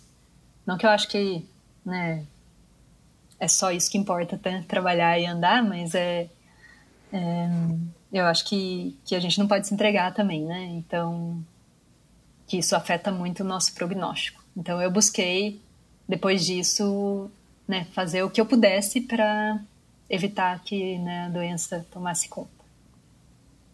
E quando é que entra essa questão de, puxa, vou mudar minha alimentação, vou começar a praticar atividade física? Foram os médicos que falaram que há estudos que indicam que uma alimentação X, assim, assado, ou ter uma vida ativa vai retardando os, os, as, as, sequelas. Como é que foi esse processo de, de descoberta e de decisão, né? Porque você já disse que a tua motivação era essa, você não queria dar trabalho para tua mãe, além do, do que o Nicolau eventualmente iria dar, né? É, e aí a gente coloca as coisas em perspectiva, é verdade, né? Se aconteceu uma coisa duas coisas ao mesmo tempo, quase que sim, simultaneamente na tua vida, que, que colocam a gente em, uh, em perspectiva. E a gente questiona até as. Uh, como é que é o nome da aula lá que você estava assistindo? Não sei o que, modelos matemáticos. Para que, que serve equações, né? Exato. Mas. É, como é que foi esse processo? Tipo, você começou a pesquisar, você foi buscando cada vez mais médicos, você fez um tratamento primeiro, né? Que acho que esse era o, o recomendado. Eu queria que você falasse um pouco desse, desse, enfim, dessa mudança de, de, de, estilo de vida, né? Porque a atitude você uhum. já, já, já deu. Mas, bom, o que, que eu tenho que fazer agora, então, para não, não deixar a doença é, se agravar mais rápido do que ela, do que ela deveria? Então, no começo, é, eu meio que fo a gente focou, lógico, no meu irmão, né? Eu, eu tive essa, essa mentalidade logo desde o começo, mas é, eu eu comecei a fazer os que os médicos recomendavam, né? Eu fui em mais de um médico para, né, para confirmar o que estava Claro. acontecendo, né, ver as opiniões. E aí eu comecei a fazer um tratamento com uma médica de Campinas, é, que eu estava morando lá na época, então seria mais fácil. é, e ainda mais que Taubaté é uma cidade menor, né, não tinha tantos médicos especialistas assim. Aí você perguntou, eu acho é, uma coisa que eu acho muito triste, talvez, que os médicos eles não eles se preocupam mais com a medicação, eu entendo, com o medicamento, né, do que com o estilo de vida, né? Eu não me recordo de ter tido é, muitas vezes os, os médicos falando para eu praticar esportes ou é, ter uma alimentação saudável. Eu acho que foi muito mais partiu de mim, assim. É, na época, eu já não comia carne. Eu eu tinha parado de comer carne fazia alguns anos por motivos éticos, na verdade, não foi por saúde, né? Mas eu entendo totalmente os benefícios da saúde, né? Hoje em dia é, a gente sabe, né, que são alimentos inflamatórios que podem piorar, agravar é, condições como a esclerose múltipla, além de muitas outras doenças, né? Aham. É, e em dois, em pouco, pouco tempo depois do diagnóstico, eu também tirei o leite, que também é bastante inflamatório. Não foi fácil para mim tirar o leite, porque a minha família, além de, disso tudo, ela é pecuarista. Ela produ, ele, eles vivem produzindo leite, então Uhum. eu levei um tempo aí para tirar o leite, mas depois que eu é, tirei o leite, derivados, eu passei a me sentir muito melhor, porque não caía bem no meu corpo. Eu acho que se não caía bem, assim, em termos gástricos, etc., provavelmente não fazia bem de forma geral, né? Uhum. Mas Ah, Por acaso a loja da que- tua família não é o leite na pista, né? É. É o leite na assim, pista? É. Não acredito. Caramba, por isso que tem comentários do leite na pista em alguns posts teus, Sim, né? Eu sim. achei curioso, mas. Caramba. meu. É conhecidíssimo o leite na pista, né? Sim, sim. É, Mas é, então, e aí eu virei vegana sendo filha do... dos proprietários do leite na pista. Vegana e her- herdeira do leite na pista. Ai, não, Bom, leite de ainda amêndoa, espero né? não, não herdar. Vamos ver o que, que vai acontecer, mas ainda tá cedo pra pensar Mas pode ser nisso. leite de amêndoa, pode ser leite de coco, de É, também aveia. Mas, é, não, mas eu não, faz muitos anos que eu não me envolvo, né, por, justamente por, por eu ser vegana também, não faz muito sentido, né, Uhum. eu estar ali atuando nesse, nesse negócio da minha família, né? É uma coisa que aconteceu. não, sei explicar muito como que eu, só eu, né, fui para esse caminho. Na minha família, mais ninguém é vegetariano, nem nada. É, mas enfim, aconteceu. E então eu, eu tive essa mudança na alimentação por conta própria. Não foi por, por recomendação médica. E como eu comecei esses tratamentos nessa época, não tinha muitas opções de tratamentos aqui no Brasil ainda. né? É uma, é uma doença que tem tratamento relativamente recente. né? Foi no, no fim dos anos 90 que saíram as primeiras medicações, né? nos me- primeiros medicamentos. Até então só se tratava os sintomas, né? e é, a- os medicamentos eles servem para evitar a progressão da doença e diminuir a incidência de surtos, não para tratar. Aham. Então, eu comecei o tratamento com, medica com medicamento que existia na época, que eu tomava injeções de interferon três vezes por semana. Eu mesma me aplicava as injeções. E, e eles têm, pra mim, né? Tem gente que se dá muito bem, mas eu não me dei nem um pouco bem. Eu tive sintomas gripais todas as doses que eu apliquei, então eu ficava com febre, ficava me sentindo muito mal. É, e mesmo assim eu continuei, né, terminei meu doutorado, comecei a trabalhar num instituto de pesquisas, é, con- continuei me mantendo ativa e ainda fazia, nessa época eu acho que eu fazia algum exercício duas vezes por semana, fui passando por algumas coisas. Eu lembro que teve época que eu nadei, fazia natação, teve época que eu fiz só yoga, só musculação, mas eu sempre tentei, né, manter esses- esses exercícios duas vezes por semana, porque eu sabia que, que era alguma coisa que eu poderia fazer de bom para para o meu corpo, né, para Aham. ele enfrentar a doença aí. E aí foi ficando cada vez mais difícil é, usar esse medicamento por causa dos sintomas, dos efeitos colaterais, né? E um dia eu falei para minha médica que eu queria mudar é, o tratamento, que eu não queria mais aquele. Nessa época eu já estava atuando como professora, eu já tinha passado num concurso para professora, professora na Unifesp, em São José dos Campos.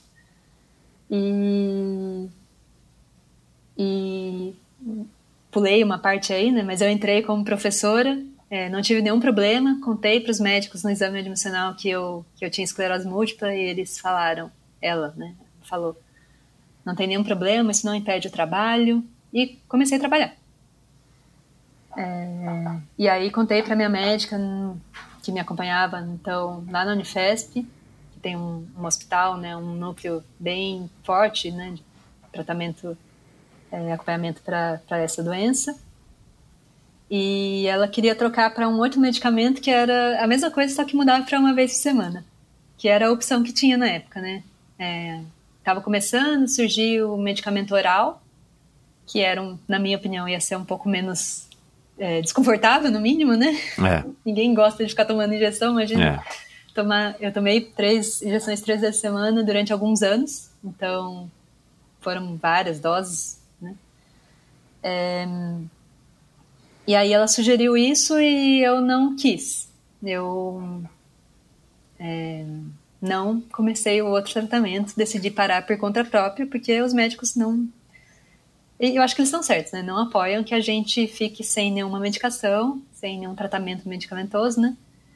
Mas aí, ao mesmo tempo que eu parei, eu comecei a me sentir muito bem. Tipo, todo o mal-estar que eu tinha sumiu. Assim, era do medicamento, do efeito colateral. É, infelizmente, foi o medicamento que me fez me sentir pior do que a, os sintomas da doença, né? Isso era muito comum no começo. Hoje em dia tem várias opções de medicamentos e isso, felizmente, não é mais uma realidade. É, e aí eu falei assim, então agora eu vou pegar firme num esporte, vou trocar esse medicamento que me fazia tão mal, agora que eu tô me sentindo bem, e vou começar a correr. Eu comecei a correr porque era uma coisa que estava bem próxima de mim. Né? Na época eu treinava com um personal, musculação, né? Eu fazia personal com o Marcos aqui de Taubaté, já, já morava aqui em Taubaté de novo. E ele tinha um grupo de corrida. E aí eu pedi para entrar no grupo dele. E eu entrei e, e fui muito bem, assim, em pouco tempo. Eu já participei de provas de 5 quilômetros, 10 quilômetros. E, e fazia um tempo bom até. É, e aí eu peguei para corrida, fiquei viciada na, na corrida e, e, meio que troquei né, esse medicamento que me fazia mal por um esporte intensivo, né? Treinava corrida quatro vezes por semana e fazia musculação também. Então, aí que foi que eu pude pegar firme no esporte mesmo. E, e me encontrei, assim, tipo. É, a corrida para mim era uma coisa que.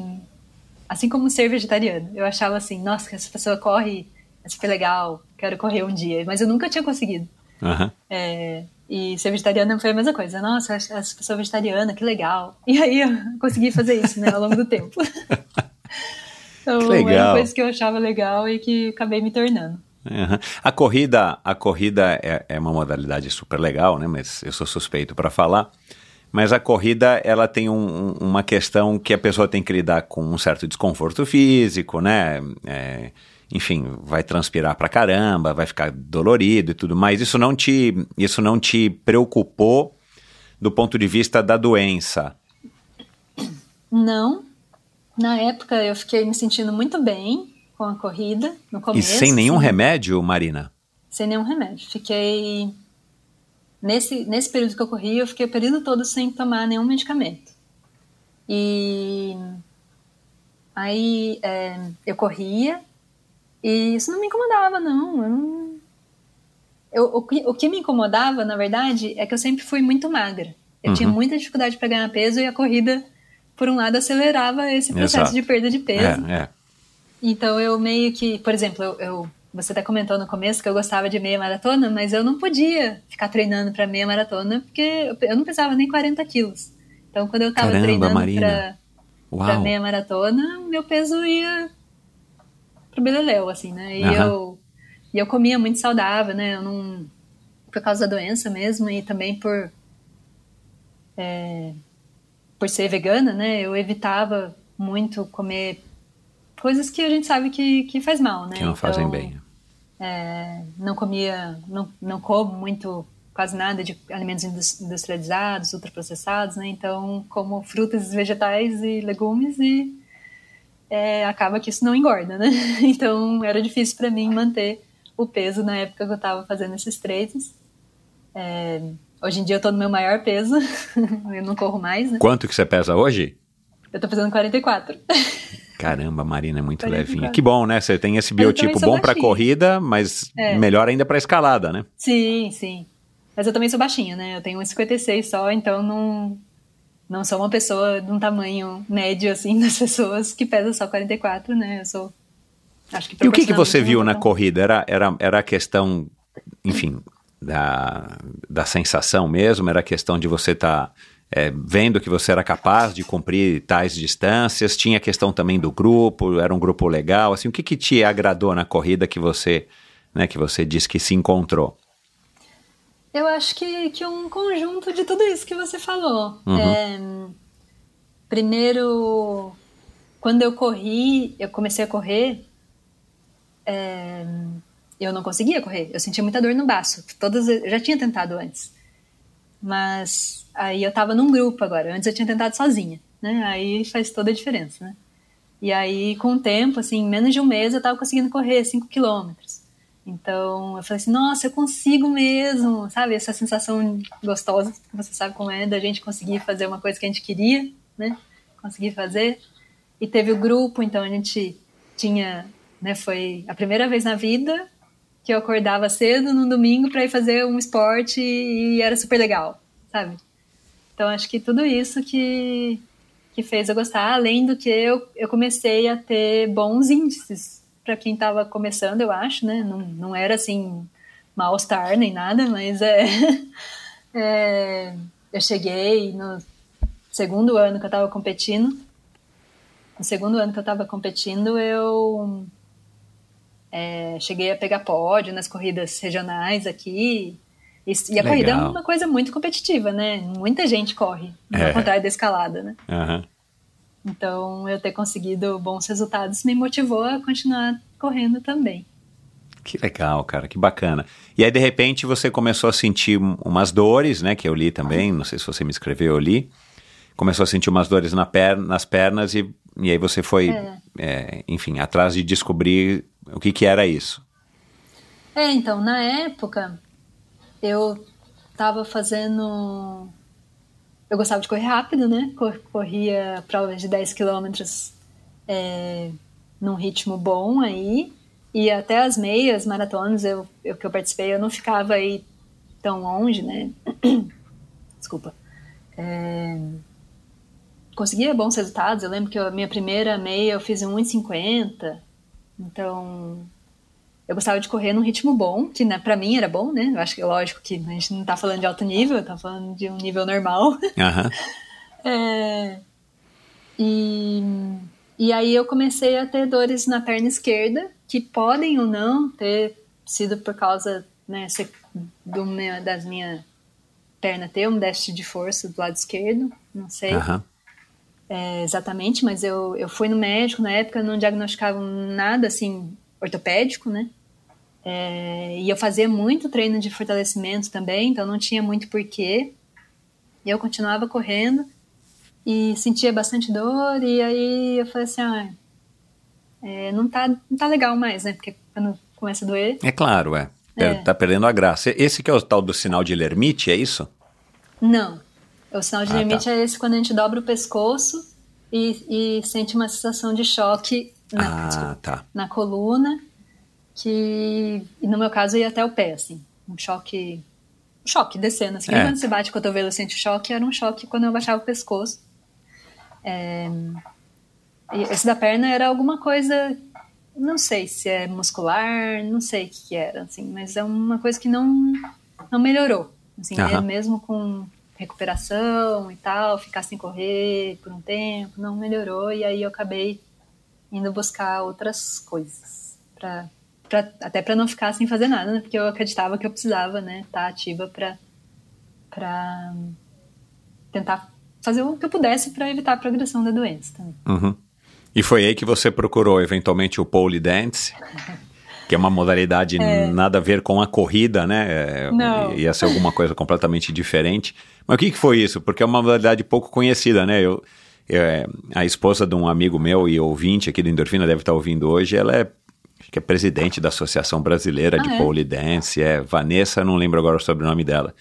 Mas aí que eu descobri que é uma modalidade assim com milhares de praticantes, um negócio super organizado, tem campeonatos e tudo mais, né? Mas é uma modalidade pouco conhecida, né? Sim. Que para quem não entendeu é aquela dança, uma dança, né, que tem o nome de dance, mas é uma dança na- naquele Um pole, né? É isso, sei no, como chama. no ferro, né? Numa, numa É. estrutura, né? Que você faz acrobacias e que está associado à, à dança de casas de show e por aí vai, né? Mas É. aí não deu certo, porque também é uma modalidade que aí tem um pouquinho a ver com a escalada, né? Porque tem que ter uma força nas mãos ali razoável, né? Para ficar Sim. assim, enroscando no, no, no pole. Não, mas é, eu fui, eu comecei a procurar outra coisa então, e, e, e eu não sou o tipo de pessoa que vai sozinha fazer alguma coisa, sabe? Eu, eu nunca. Precisa de, de algum amigo, algum amigo, alguém para É, eu, enfim, ou tinha um parceiro que, que eu treinava junto, ou é, alguém me convidava e eu ia, mas é, aí na época eu tinha uma prima que fazia o polidense, aí eu sempre via ela postando sobre, eu pedi pra ela me levar. E eu fechei uma mensal, porque eu falei assim, eu vou, vou experimentar por um mês pra é, para ver, né, dar uma chance. Pra ver se é isso mesmo, né? Vou dar uma chance. Não, não conheço. é, Infelizmente, o meu círculo de amigos, tirando os da corrida da época, né? Não, não, não, a gente não era esportista, a gente é professor, pesquisador, né? Você sabe que eu acho que não, principalmente na minha área, não, não tem muito isso de conciliar com uma vida ativa é, em termos esportivos, né? É, infelizmente. Então, eu não conhecia, eu fui para os meus primos que faziam algum esporte, né? E aí, minha família é, mais próxima, que tirando o meu avô, era uma pessoa muito esportista.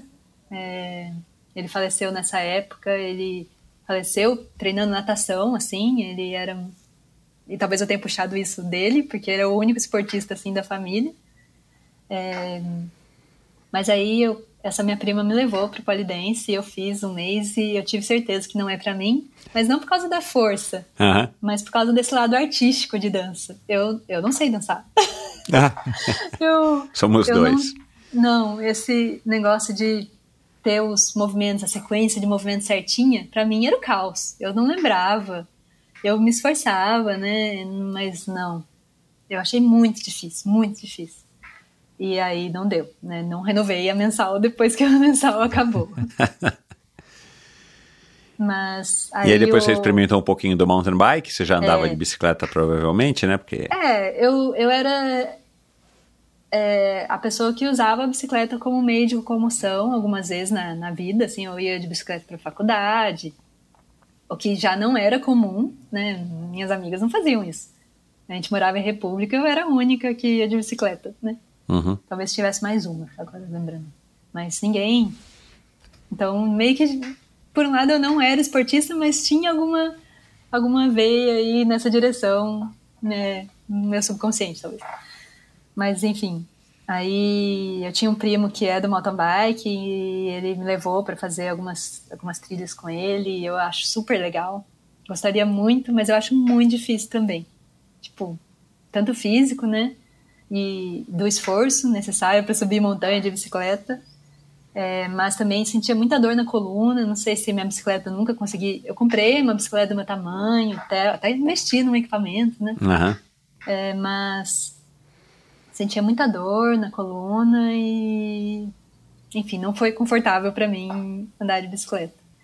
E aí um dia um amigo me levou, me chamou para ir no ginásio de escalada e eu já tinha feito algumas atividades de de montanismo, né? Eu já tinha subido a Pedra do Baú algumas vezes, só que pela escadinha, né? Aham. É, que a gente ia quando eu era mais nova, e eu cheguei a subir sem equipamento nenhum de segurança, que a gente não fazia ideia que, do risco que estava correndo quando é adolescente, né? É, Então, como é que estão aquelas é- escadinhas hoje em dia? Porque faz muitos anos que eu subi. Tão, trocaram? Tão ok? Não, ela tem um. Acho que ainda tem um setor que eu saiba que está interditado. Um lado, tem uma face, né? Que está interditada, mas a outra está funcionando sim, normal. Uhum. É só que hoje em dia é obrigatório o uso de equipamento de segurança, né? Pelo amor de Deus, né? É, quando eu subi era realmente no fim dos anos 90, começo dos anos 2000, então ninguém se preocupava muito com isso, né? Mas ainda é possível subir, sim, não. Fica bastante movimentado de fim de semana. A gente agora escala na, na escadinha, na escadinha, na, na Pedra do Baú, escala mesmo, né? E, e é até um, um- A gente evita aí nos dias de maior movimento, porque senão fica Exato. muito barulho, é muita gente subindo lá, né? Muita É, gente é. tem acesso a esse, essa atividade, então eu acho super legal, né? Que as pessoas vão para a montanha mesmo, tem que ir, é, com, com- conhecer, né? Pra, tá tão perto aqui da gente, né? E tanta gente nem imagina que é possível subir essas montanhas e tal. É, mas enfim, eu já tinha feito isso e já tinha subido uma vez o Agulhas Negras e achei super legal. Que legal. O Agulhas Negras, não sei se você já conhece lá. Sim, eu já fui, eu já subi lá também. É, então eu achei a coisa mais legal do planeta Terra. Subiu Agulhas Negras na época, que é uma escalaminhada, né? Não Exato, tem, né? é. não, não subi escalando. É, mas eu ao mesmo tempo que eu via pessoas escalando nesses lugares, eu nunca nem imaginei. Tipo, eu não conhecia ninguém escalador, né? Não, como eu falei, eu não sou dessas que vai sozinha nas coisas, então nunca nem passou pela minha cabeça escalar até esse amigo meu me chamar para ir conhecer o ginásio. E eu tava nessa época que eu tava procurando um esporte ainda. Uhum. Eu falei, ah, então eu vou, né? E coincidentemente, nessa época também tava abrindo um bar vegano nesse ginásio que eu fui. Caramba. Então, e aí a pessoa que abriu o bar vegano, por eu ser vegana, aqui na cidade não tinha muitos veganos na época, né? É, é, a gente acabou se conhecendo e tal, então é, eu acho que esse, esse bar vegano me ajudou a me consolidar na escalada também, né? Porque Aham. afinal tinha uma pessoa que eu conhecia ali, é, não que escalando, mas no espaço, né? Não é, Mas- é, é, é o que chama White Tofu, é isso? O White Tofu é uma marca de tofu Ah, que é tá. meu, meu primeiro patrocinador. Eu agradeço muito eles. É, que é a, melhor, a marca do melhor tofu que tem no mercado brasileiro, é bem gostoso. Ah, que legal, É. vou experimentar. Ah, e depois eu, eu compartilho com você o contato se quiser, mas dá Tá. pra comprar pela internet e tal, super, Ah, são super querer. acessíveis. Tá. Mas não, Mas enfim, aí o que, que você viu na escalada? Pô, escalada é, é tão, di- acho que é tão difícil quanto fazer o pole dance, né? Porque, meu, Então, pra mim não foi. não foi?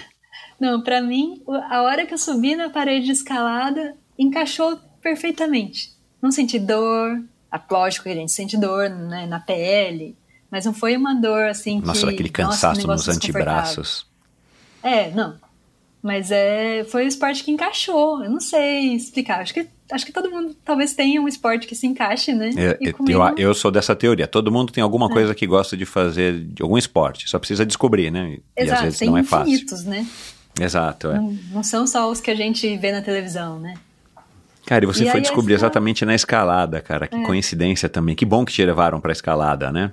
Sim, e o mais engraçado foi que essa pessoa que me levou não era um escalador, era uma pessoa que também estava conhecendo. E aí as pessoas nunca mais voltou. Ah. não quis mais voltar. Você é amigo dela, hein? Amiga dela ainda? Não, nunca mais falei com ele. Não. É, mas foi muito legal que no dia que eu fui, eu dei de cara com os alunos meus da faculdade lá, escalando também. Ei, e aí eu arranjei, arranjei uma companhia para ir nos Claro. treinos e continuei indo e não saí até hoje, né? Cara, que legal. E o que que, e o que, que, o que, que a escalada te trouxe, né? Na, na, na, na corrida você disse que era um pouquinho daquilo tudo, né? Do grupo, da- dessa sensação de você conseguir ir longe. O que, que você viu na escalada, né? Que, aliás, eu já te falei, né? Que eu, eu comecei a escalar uma época quando abriu a Casa de Pedra aqui em São Paulo. Escalada indoor, super legal, adorei e tal, mas eventualmente eu, eu vi também que não era não era para mim, assim, essa história de dizer que me deslocar para lá e tal, acabou que Ah. complicou um pouco minha vida. Mas é uma atividade super legal, né? Porque tem a questão do desafio, né? De você conseguir ir Sim. daqui para lá, ou ir para o lado, ou ir para cima. E foi isso que te cativou, ou o que, que foi? É, bom, a primeira coisa eu acho que foi essa identificação inicial que eu tive, né? Eu gostei muito. É, e eu acho que a escalada é uma coisa muito legal, a escalada indoor, e até na natureza, mas é, você vê uma evolução muito, muito distin- distinguível, sabe? Palpável. É, por exemplo, eu chego lá numa semana e vejo as, lá na escalada, é, não sei se todo mundo tá, sabe, né? Acho que muita pouca gente conhece a escalada É um indoor, esporte mas pouco conhecido, é. é, você, você vai numa parede artificial que tem agarras e, e, e as paredes têm vias de graduações específicas. Então tem de todos os níveis, né? Desde muito fácil até muito difícil. E você, quando eu, né? Quando você persiste na, na escalada, você vai aí duas, três vezes por semana escalando, você consegue ver a evolução, né? Uma coisa que parece impossível numa semana, se você vai lá, fica batendo em três semanas, lógico, né? Dadas as devidas níveis aí, três semanas, um mês você consegue fazer. E aí você vai, né? é, completando todas as paredes ali do ginásio. Eu acho que isso é muito legal, sabe? De você ver que você está melhorando é, nitidamente, né? Tipo, já fiz essa via, já posso passar para o próximo nível. É um, um desafio também, né? E eu acho que o que me ajudou foi que era uma coisa que eu poderia treinar à noite depois do trabalho sem dificuldades, né? Um ginásio perto de casa e muito mais legal que e academia normal. academia normal de musculação, é, né? Eu não vou ficar falando mal, eu acho que tem seu, seu, seu valor, lógico, mas a academia de escalada é muito mais legal. É. então, isso, isso né, me ajudou, né? Um esporte legal, que eu me identifico, que é desafiador, as pessoas praticando são legais também, então, né, não tinha por que não continuar. Claro. E quando é que você percebeu que você era acima da média, que você tinha essa, essa questão de que você ia, ia evoluindo, né? Como é que é a graduação mesmo? É em A, B? Como é que é o nome? Agora já me esqueci, é em né? graus. Em graus, né? Mas tem. Tem, é, não, tem as graduações, cada, meio que cada região, país tem, segue um tipo de, de um- graduação. tipo uma escala, né? Uma É, uma escala escala. de dificuldade. Isso. Aqui no Brasil, as, as vias, sim, começam no quarto, quinto grau e tem até é, 12. Então. Mas não tem a gente 12A, 12B, 12A, mais, é. essas. Ah, tá, Sim. é. Aham. É, cinco, é, quinto grau, quinto sup, sexto grau, sexto sup, e aí começa 7A ABC, 8A ABC, 9A ABC, É, tem eu lembro o 12. disso, é. É, e só para É. quem por acaso não saiba, a gente olha na parede de escalada, essas que tem, sei lá, aqui em São Paulo tem muito buffet infantil que tem parede de escalada. A escalada que você faz é bem parecida com aquilo, mas você não pode segurar em qualquer agarra, você tem que segurar nas agarras da sua via, que são as vias, que são os caminhos, né? Como se fossem Isso. estradas, caminhos, né? Que você tem que percorrer. O que as crianças fazem, segura em qualquer uma e vai embora e tá tudo bem, né? Mas a Sim. escalada esportiva você tem que segurar naquelas que são da via que você escolheu, né? a- a- na, na graduação que você tá, tá, tem capacidade de fazer. E, e quando então que você percebeu que você tinha esse potencial escondido aí dentro de você? Claro que é mais legal quando você gosta da modalidade, porque é claro, você vai, você quer ir lá três vezes por semana, quer ir lá toda noite, você não mede esforços. Mas às vezes você fica indo e não, não evolui, né? Que foi o meu caso. Né? Como é que era? Como é que era para você, né? Assim, quando é que você descobriu? Alguém chegou e falou, cara, você é muito boa nisso. É, como é que foi essa descoberta? Eu acho que não teve isso. Eu acho que ninguém chegou e falou assim pra mim. É, o que aconteceu foi que eu é, comecei é, alguns meses depois de escalar, começar a escalar, eu fui fiz o curso de escalada na natureza, na rocha. E, e aí, é, além de tudo isso que eu já falei, comecei a escalar na rocha e estar escalando na natureza é outra coisa, né? É outro tem esporte, todos, né? Todos os seus benefícios de estar em contato com a natureza, né? De desligada dos problemas do dia a dia, né? De estar lá no meio do mato, que é uma coisa que eu acho fantástico que a escalada traz. E a gente descobre lugares incríveis, né? Agora cada férias que eu vou é para conhecer um pico de escalada, né? Não é para, sei lá, fazer turismo urbano, né? Que é o que a gente às vezes normalmente faz, né? Então teve isso também. E aí eu eu viciei na escalada. Não, não, não sei se teve, né? É, algum momento que alguém me falou você é muito boa, você deve competir. Acho que partiu de mim mesmo. É isso. Não, isso, isso, isso que partiu de mim eu tenho certeza. Ninguém falou para eu ir competir, eu que fui. É, mas eu não acho assim que eu era uma escaladora excepcional, mas eu era, né, a única escaladora com esclerose múltipla do, do lugar que eu treinava, lógico. É, e nesse sentido, eu pensei que poderia é, participar das competições, né, de para escalada, então não, eu não sou competidora de escalada, mas de para escalada, para escalada, que é escalada para pessoas com deficiência. É, mas para promover a categoria, porque eu vi todo esse benefício que a escalada trouxe para minha vida e eu acho que muita gente poderia é, ter aí uma um ganho na qualidade de vida com a escalada também. Uhum. Acho que a escalada é uma coisa incrível por ter esse essa possibilidade de contato com a natureza também. E é um esporte muito adaptável, né? Ao mesmo tempo que tem eu com um metro e meio é, fazendo escalada, tem uma pessoa grande, fortona, fazendo escalada e a gente no mesmo, no mesmo nível, assim, não tem...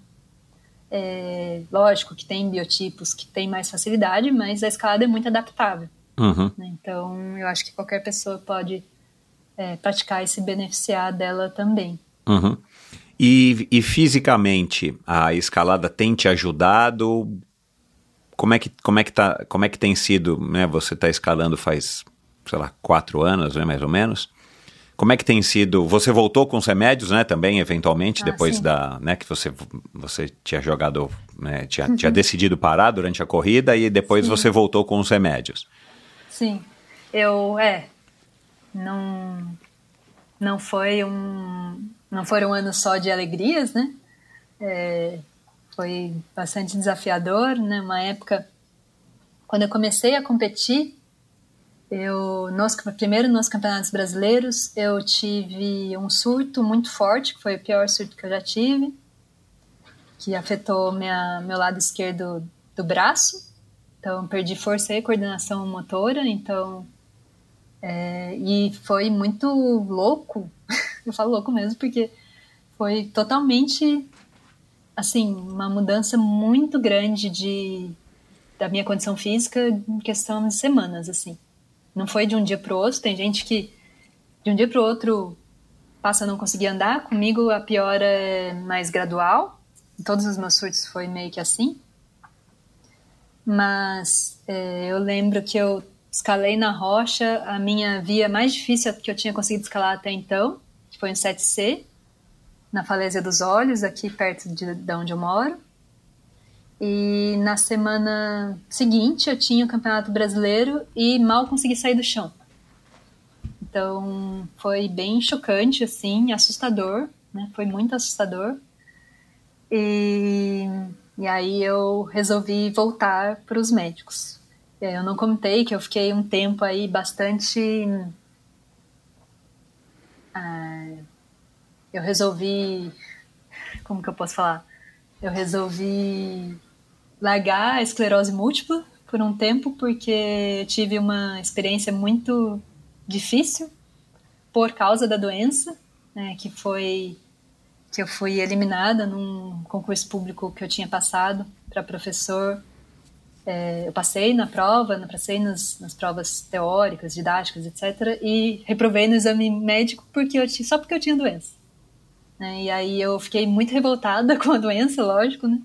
Falei assim, caramba, eu construí esse currículo, né? Ao longo dos anos, eu, eu sempre fui muito dedicada, né? Com a parte dos estudos, né? É, isso, né, foi, isso foi em 2016, então foi bem antes de eu conhecer a escalada. Né? É, e mesmo assim a doença me tirou isso, né? tirou esse, esse, negócio que eu consegui, que foi fantástico, assim, eu ter passado no concurso e chegar lá só porque eu tinha doença. a médica achou que eu não poderia ter capacidade de trabalhar. E aí eu, eu revoltei com a doença e, e não fui mais um médico. Eu fiquei vários anos sem ir aos médicos até que eu tive esse surto, que foi em 2020, é, que foi muito assustador, foi muito, muito, muito ruim, né? É, e aí eu voltei aí nos médicos, fiz mais, voltei a fazer exames, acompanhamento e comecei o tratamento em 2021 de novo. Aí era uhum. um outro tratamento, não era o mesmo que eu fiz na época, né? Porque é, nesse meio período surgiram medicações mais avançadas e tal. E aí eu comecei um tratamento que era um comprimido oral que a gente tomava todo dia. É, tive também problemas com esse tratamento, não eventualmente tive que trocar e agora eu faço um outro tratamento que é uma infusão num ambiente hospitalar, numa clínica, uma vez por mês. Uhum. Então, uma vez por mês eu vou lá na clínica e fico uma manhã fazendo um tratamento. Uhum. E esse surto, é, você já teve ele outras vezes, assim, a, depois que você passou a tomar esse remédio, que te preocuparam? Surtos que te é, preocuparam? Pela não. intensidade, pela... pela... Eu, eu tenho sintomas, mas eu não tive surtos. É... A gente fala que o surto é um sintoma que persiste por mais de um dia, que não tem outra explicação, né? Por exemplo, uma gripe, uma, é... uma, uma outra doença que fez o seu corpo se desbalancear um pouco e causou aí um desequilíbrio, né? É, eu tenho sintomas que são sequelas desses outros surtos, então eu tenho né, esse déficit de força do lado esquerdo, que para as atividades do dia a dia não afeta tanto, mas eu tenho uma, um déficit de coordenação, então eu acho que eu sou mais desastrada, assim, não é desastrada a palavra, né, mais descoordenada do que a, a maioria das pessoas, mas não é algo que, que é, me prejudica tanto, mas acaba que é, atrapalha um pouco a minha escalada, né? É, principalmente quando a gente é, faz escalada guiada. A escalada guiada é a parte que a gente está com a corda e a gente vai costurando, passando a corda nas costuras. É, hoje em dia eu treino muito mais a escalada de top rope, que é essa que a gente vê principalmente para quem está começando nos ginásios, né? É. Que, é, Tem alguém segurando corda... você, né? Você não cai Isso. nunca. É. A corda, você cai e fica pendurado na Exato, corda. Você é. não é. Não vai correr o risco de, de vacar muito. Vacar, vacar é uma queda, né? ah, fala, tá. Vacar é cair. Não sabia, tá. Não, não vai ter um risco de queda tão, tão grande, né? É, justamente por ter é, essa, esse, esse pequeno déficit de coordenação do lado esquerdo, que atrapalha principalmente na, na costurada, né? Mas também tem coisas que eu não consigo fazer com a mão esquerda, que eu consigo fazer muito, muito fácil com a mão direita, que antes desse surto eu conseguiria fazer. Uhum. Né? Então. Você é, você não... é destra, você não é canhota. Sou destra. Uhum. Sou destra. Não, felizmente, se eu fosse canhota, acho que. É, então, que bom, é. é. é mas aí, até nas competições, né, dá pra ver alguns momentos que eu, que eu caí nas competições porque eram movimentos com a mão esquerda. É, enfim, mas eu não tive surtos desde então. Então, último, meu último surto foi em 2020. Eu acho que a escalada, por eu estar sempre ativa, né? Além de conciliar com o medicamento e com uma alimentação saudável, com certeza tem um papel aí para me tornar mais resiliente com nesse cenário de doença aí, né? De é, progressão da doença. Uhum. e como isso... que a atividade física está colaborando? Dá para você? Você sente isso ou é uma coisa muito muito vaga? Não dá para medir? Ou o que que os médicos, o que que as pesquisas dizem, os artigos científicos? É, é existem evidências que que os, a, a, prática de um esporte, né, de uma atividade física, é beneficente para para evitar a progressão. Eu não sei dizer se eu, eu acredito né, que no longo prazo pessoas que têm um estilo de vida mais ativo é, têm sim menor chance de ter de chegar nos estágios mais avançados da doença, né? Mas não acho que é só isso também. Infelizmente, eu acho que é uma essa doença acho que é uma coisa meio misteriosa assim para a medicina. Ninguém sabe por que, que ela qual que é a causa dela. Uhum. Né? Ela não tem cura. tem tratamentos para evitar né, os surtos, para diminuir a incidência de surtos, na verdade, diminuir a, a, a probabilidade de progressão, mas não tem nada é, muito certo ainda. Mas tem essa, as evidências mostram que essa coletânea de fatores são levam em direção a um bom prognóstico. Uhum. E a mesma coisa a, a, uma alimentação saudável, mesmo que não fosse vegana ou vegetariano, mas a pessoa comer menos industrializados, que a gente sabe que é o que deveria Sim. ser, né, para todo mundo. Uhum. Isso aí também te dá melhores condições de você evitar sintomas mais graves. É, eu acho que sim. Acho que se a gente come comida de verdade, né, e não uma mistura de produtos químicos ali, né, a gente está uhum. comendo o que o nosso corpo foi feito para fazer, né? E não há nenhum tipo de suplementação, não há nenhum tipo de, de alguma coisa que você possa adicionar à sua alimentação normal que evite pelo menos essa incidência dos surtos? Ah, existem aí os médicos, eu confesso que eles não não dão muito esse foco aí, pelo menos para mim, né, na parte de alimentação. Mas dizem que tem que comer é, gorduras boas, né? É, eu tento consumir bastante abacate, por exemplo, mas, mas também porque eu gosto, não só porque né, eu sei que faz bem. Uhum. É, castanhas, é, essas coisas é recomendado que se coma sim. Uhum. Mas não é uma coisa que os médicos orientam a gente, sabe? Uhum. É, não orientam, não me orientaram, né? É, a fazer um acompanhamento com nutricionista, né? Eu faço por, já fiz por questões do esporte, não por por causa da doença, e lógico que aí elas levam isso em conta também, mas não é só, só por causa da doença. Né? Uhum. Mas aí eu faço suplementação por causa do esporte, não por causa claro. da. Uhum. É, do ponto de vista técnico da, da escalada, me explica aqui uma coisa, uma curiosidade, já que eu não entendo muito. Você, as vias, quando você pega uma via, qual é a dificuldade que você é, consegue é, superar? Qual é o nível que você está hoje? Sete sete alguma coisa, é isso que você falou? É, eu desde que eu tive esse surto, que foi, olha, já faz foi 2020. Eu não ainda superei essa graduação. Então eu acho que eu não sei, né, se eu vou conseguir escalar coisas mais duras, mas eu tava vindo numa crescente de, de, de grau, né? Ah, eu já escalei um 8A nessa época também, que é um 8A de entrada que a gente fala, que é um o primeiro 8A de todas as pessoas aqui da região, é, que é escalado na rocha, nesse caso, né? Não, uhum. não indoor. Uhum. Que no indoor muda, né? Indoor, cada mês, assim, tem uma via naquela parede, né? Então vai mudando, mas a natureza, as vias estão lá. Né? Exato, então, é, é. é. A não ser que você descubra uma via nova que é, é pouco provável, né, hoje em dia, né? Não, tem bastante tem? ainda rocha para ser conquistada, a gente fala. Eu, é, aí eu não sou conquistadora, eu não que demanda aí uma uma habilidade física que eu acho que de furar a pedra, né? Enfim, é, para instalar as proteções, né? Que a gente escala com segurança, né? Não é uhum. solando nem nada. Então, hum, eu acho que eu não, não tenho essa ambição de, de virar nenhuma conquistadora de, de vias, mas ainda tem bastante rocha para sem vias, né? Sem, uhum. sem mas enfim, você está nessa graduação.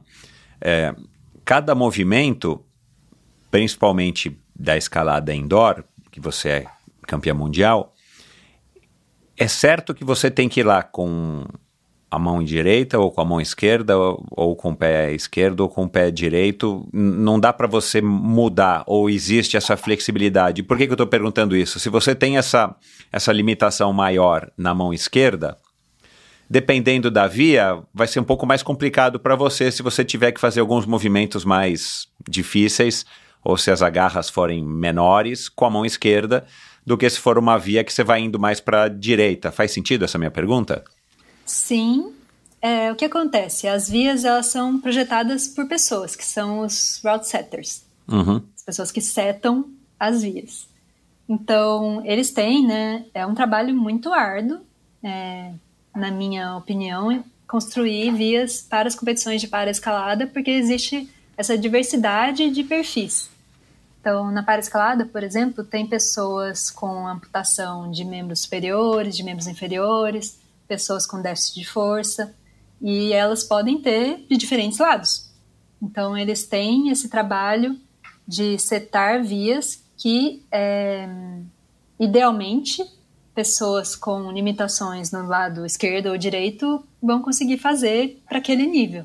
Uhum. Lógico que é, tem momentos em que é, isso é claramente um obstáculo, que só pessoas que não têm a perna esquerda amputada, por exemplo, vão conseguir fazer. Mas é, é, eles vêm melhorando muito nessa parte de setar vias é, para que todas as pessoas possam, consigam adaptar o, o, movimento. Porque é isso, né? Escalada adaptada. Então a gente adapta é, de acordo com o que o nosso corpo consegue fazer. Uhum.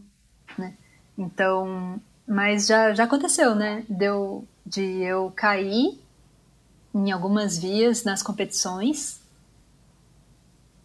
é, justamente porque era uma via que eu tinha que ficar na mão esquerda e a mão esquerda não era tão boa. Então, como a mão esquerda é uma, muito, uma mão muito boa, para mim não é um problema. Mas quando já é uma coisa mais difícil, é, fica mais difícil para Uhum. mim.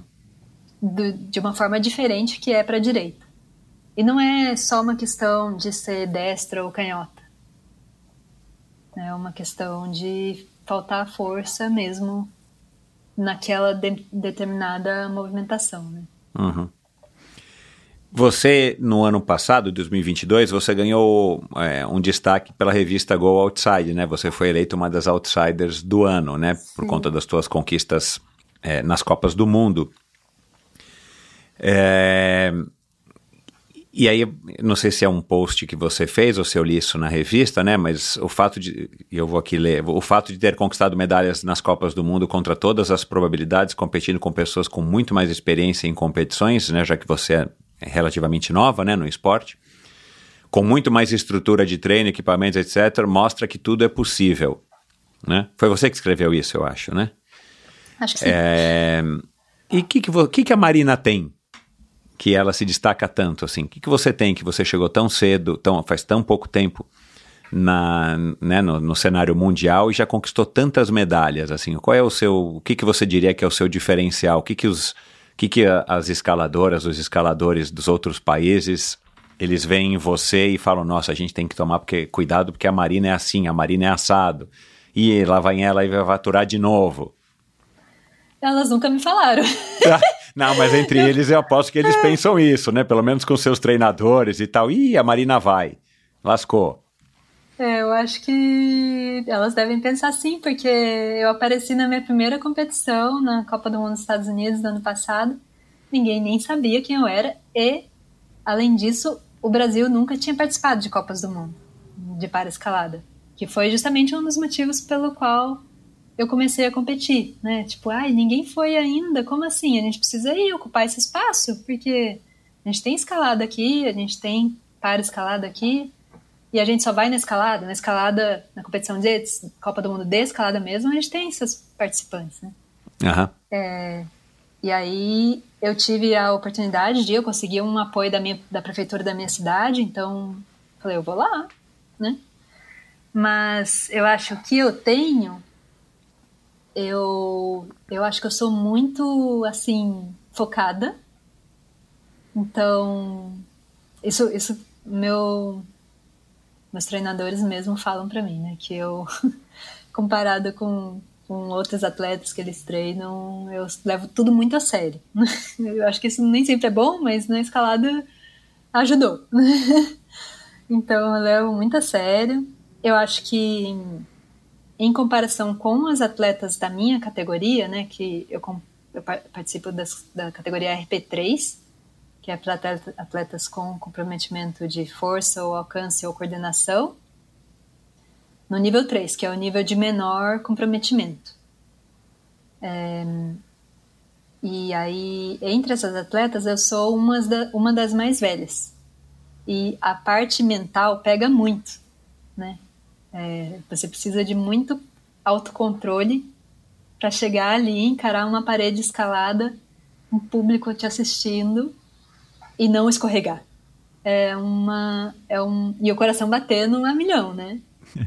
É, boca seca, então acho que é uma coisa que as dificuldades que eu tive na vida, não que elas também não tenham tido, né? Mas acho que as, todo o contexto de vida que eu tive me ajudou a ter é, talvez o preparo mental necessário para enfrentar essa, essas competições. Eu acho que são das, apesar de ter feito várias coisas, são das coisas mais difíceis que eu já fiz na vida. São as competições as mundiais de, de para-escalada. Legal. É, essa escalada, essa escalada, essa prova do campeonato mundial que você venceu agora, é, foi agosto, né? Se eu não me engano. Foi. Agosto. Vai fazer um mês essa semana. Então, você. Mês, não, dois. Vo... É, dois meses, exato. A gente está em outubro. Você. A, a, a, você, você sobe uma via só, uma vez só? É, são vários, tem eliminatória? Como é que é que eu não sei o campeonato? É, é, como é que estrutura o campeonato? Mas o que eu queria te perguntar, independente se foi uma ou não, você é, escalou o seu melhor, assim, foi uma, uma, né, especificamente o título, foi, você fala assim, cara, essa aqui eu consegui. Você estava assim com receio, a via era difícil e você venceu, foi uma sensação dessa também? No Mundial foi uma, uma coisa que aconteceu inédita em todas as competições que eu já participei, que foi que uh, todo mundo empatou na final. E aí o critério de desempate foi a classificação na qualificatória. Ah. Foi, foi a primeira vez que aconteceu isso. Então, uh -huh. os, a gente fala até que os foot setters, eles é, meio que erraram, entre aspas, vou falar erraram entre aspas, eu não acho uh -huh. que eles erraram, mas uh, eles fizeram uma via que ninguém da nossa categoria conseguiu passar de um, do mesmo ponto. Isso é ruim numa competição porque as é. pessoas empatam, né? É. Não tem pênaltis na escalada, uhum. né? É, mas o critério de primeiro critério de desempate é a classificação na qualificatória e aí eu fiquei em primeiro na, qualificatória. E você tem, né? você tem mais de uma possibilidade de fazer a via? Você tem lá, tem três, quatro, é uma só, só tem uma para acertar. É. Na qualificatória são duas vias, então a classificação na qualificatória leva em conta a pontuação que você teve nas duas vias. Então, por exemplo, quem termina em primeiro e primeiro nas duas vias fica em primeiro, né? Quem termina, é, ou, por exemplo, eu fiquei em terceiro e primeiro na qualificatória. Tipo, a primeira via eu cheguei no terceiro ponto mais alto e a segunda via eu cheguei no ponto mais alto. Aí, só que teve outras pessoas que ficaram, por exemplo, em primeiro na primeira via, só que em quarto na segunda via. E aí, com isso, eu fiquei em primeiro nas, na média das duas vias, porque uhum. eu fui a que, na média, teve a melhor pontuação. Uhum. E aí foi muito legal, é, eu gostei bastante de... Da, na minha primeira via da qualificatória eu estava muito nervosa, porque era, obviamente, eu queria ir bem, né? É, é, e foi uma via de um estilo muito. precisava de muito cuidado, muita técnica, é, vários momentos de equilíbrio, assim. Apesar de eu achar que eu gostaria mais dessa via, eu gostei mais da outra, que eu consegui relar no topo, né? eu caí batendo a mão na, na garra de topo que era uma via mais de, de força, de bem negativa. É, negativa é assim, né? É. Fica bem inclinadão. Você fica. Né, tem tudo é. para se despregar da parede, é. né? E eu fui muito bem nessa via, né? Foi a que chegou no ponto mais alto. É, eu fiquei muito feliz. Foi. Eu já tinha passado em primeiro na, na qualificatória, mas acho que não sozinha já tinha passado em primeiro empatado com outras pessoas é, para a final. Então, foi a primeira vez, eu, se eu não me engano, que eu passei em primeiro lugar numa qualificatória. E aí, como a gente. Aí a via da final foi só dia, dois dias depois. E todas nós caímos nesse mesmo lugar, que acho que era na garra 48 de 50, mais ou menos. Então, quase todo mundo chegou no topo. Mas aí o movimento final era um pulo que tinha que dar e agarrar pulando. Eu não sou muito boa nisso. Eu ainda era um pulo para a esquerda, então eu tive que pular e segurar na esquerda. Não deu certo, lógico. Uhum. Eu caí tentando segurar com essa mão esquerda.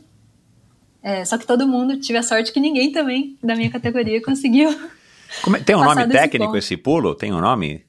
Ah, é um dyno, um dinâmico, um pulo. Ah, um jump, tá. um pulo. Um- É um pulo mesmo, um salto. E aí, nesse post, agora eu descobri aqui que é um post que eu peguei esse texto que eu falei aqui da, da, da, da sua coisa, no, da sua é, menção no Outsider, no prêmio, né, Outsider 2022. Aí você escreveu, podemos, podemos mudar como vemos o mundo, sim. Podemos chegar ao topo, e chegamos, né, no caso da escalada ainda tem essa, essa conotação é, verdadeira. E tenho visto em diferentes ocasiões que essas conquistas têm ajudado outras pessoas a se aventurarem em suas próprias jornadas. Você também encampa isso, né? É, na esclerose múltipla, mas você está usando essa tua fama, essa tua notoriedade, para também mostrar isso para as pessoas, né? É, não só para esclarecer sobre a, a esclerose, aliás, eu quero que você fale, porque eu acho importante essa coisa de, pô, você está esclerosada, né? Você colocou lá um daqueles fatos no mês da, da, das- Ah, da sim. conscientização da esclerose, porque acho que é uma mensagem legal de se passar, mas é, é, desde quando que você também resolveu é, abraçar essa oportunidade que você está tendo, né, de desse destaque, né, de ser uma atleta campeã, de encampar isso, essa mensagem de que, cara, olha, eu consegui, todo mundo pode conseguir, tem que querer e tal. E, e depois eu queria que você falasse também dessa, dessa tua é, missão, né, que você puxou para si de falar sobre a esclerose. Eu tento passar essa mensagem desde antes já da- das competições, É, mas eu não acho, infelizmente, eu acho que né, não, não é todo mundo que tem esclerose múltipla que vai conseguir chegar num campeonato mundial. Não é nem por causa de não querer, né? Talvez tenha pessoas que queiram e não consigam, mas porque talvez a doença já esteja avançada. Eu acho que não, não é uma regra geral, né? É uma doença que é, tem muitos, muito, muita variedade entre as pessoas, mas eu acho que tudo isso que eu venho fazendo, com certeza, é, me ajuda a poder fazer essas coisas. É, eu acho que, como eu falei no começo, eu acho que se a gente se entregar, que é o que eu vejo, né? Principalmente no começo, é, a gente fica muito perdido. Tudo que a gente lê era antigamente, né, principalmente que não tinha tanto medicamento, eram coisas muito negativas. E e se a gente bobear, eu acho que realmente se entrega e, e a doença toma conta. Então, nesse sentido, eu, por ter, eu acho que por ter acontecido isso que aconteceu na minha família, né, do, com meu irmão, de ter esse contexto familiar que me fez não querer deixar chegar nesse ponto, foi o que me ajudou a me manter ativa e conseguindo é, fazer essas coisas. É, e aí eu acho né, que a gente, quando recebe esse diagnóstico, tudo é muito assustador, então ter uma referência de uma pessoa que está, depois de quase 15 anos, ainda fazendo várias coisas, tem coisas que eu não consigo mais fazer, mas eu tô falando, né, que tem coisas que eu consigo fazer que são coisas super legais. Vamos focar muita no que gente- você consegue, né? Exato. Tem, tem gente que, que não tem esclerose múltipla e também não escala essas paredes, lógico, né? É, mas não, não é nesse sentido de vamos focar, né? Que tem muita coisa pra gente fazer ainda. Não é só, não é uma doença que vai ser uma sentença, que é, porque antigamente se falava isso, né? 10 anos você vai estar, 50% de chance de você estar numa cadeira de rodas. É, Você a chegou a ouvir de- isso, Marina? Sim, não, tá, tá nas estatísticas. Tá nas estatísticas. Só que isso foi ah, na época que eu fui diagnosticada. Hoje em dia, felizmente, tem mais opções de medicamentos que é, evitam aí a progressão da doença, da incidência de surtos, e esse cenário está mudando. né? Não- hoje em dia não se diz mais isso. Mas na época que eu fui diagnosticada, sim. Né? E assim como eu fui, tem outras pessoas que foram e podem sim estar na cadeira de rodas hoje, né? Uhum. Mas eu acho que. E aí eu comecei a falar abertamente sobre isso. Primeiro foi depois que eu fui eliminada no concurso, né? E depois que eu conheci a escalada, que eu acho que é uma coisa muito legal, né? Que, que eu, como eu falei, eu acho que muita gente pode, se beneficiar de conhecer da escalada, né? Do estilo de vida da escalada. E é um esporte que é tão pouco conhecido aqui no Brasil ainda, né? No exterior a gente vê que não é assim, né? No, na, na Europa, por exemplo, em alguns países as crianças querem ser escaladoras, não querem ser jogadoras de futebol, né? E Bacana demais. no Japão, é, super. E no Japão tem mais é, academias de boulder, sendo boulder é uma modalidade da escalada, né? Sendo construídas nos Estados Unidos também, do que academias de musculação, né? Então, acho que a gente tem um, um potencial muito grande aqui para para ampliar a escalada, né, e trazer todos os benefícios dela para muito mais gente. E, e, com isso toda a comunidade da escalada também se beneficia, né? Vai ter mais é, mercado para equipamentos, que infelizmente ainda não é uma coisa muito acessível aqui no Brasil, apesar de ser mais acessível que equipamentos para outros esportes, né? Mas é, os equipamentos da escalada não são ainda tão não tem uma variedade de produtos disponíveis no mercado aqui, né? A gente acaba tendo que trazer muita coisa do exterior. Mas esse cenário está mudando e acho que com a, com, quando tiver mais gente, conforme vai tendo mais gente praticando, a gente vai ter cada vez mais opções de produtos também. É, mas aí eu comecei é, a falar abertamente sobre isso depois que eu fui eliminada no concurso. Até então eu não falava, porque sim, tem muito preconceito, né? Tem esse negócio, ah, ela tem esclerose múltipla, né? Então ela não pode fazer várias coisas. Então eu não falava abertamente sobre isso antes.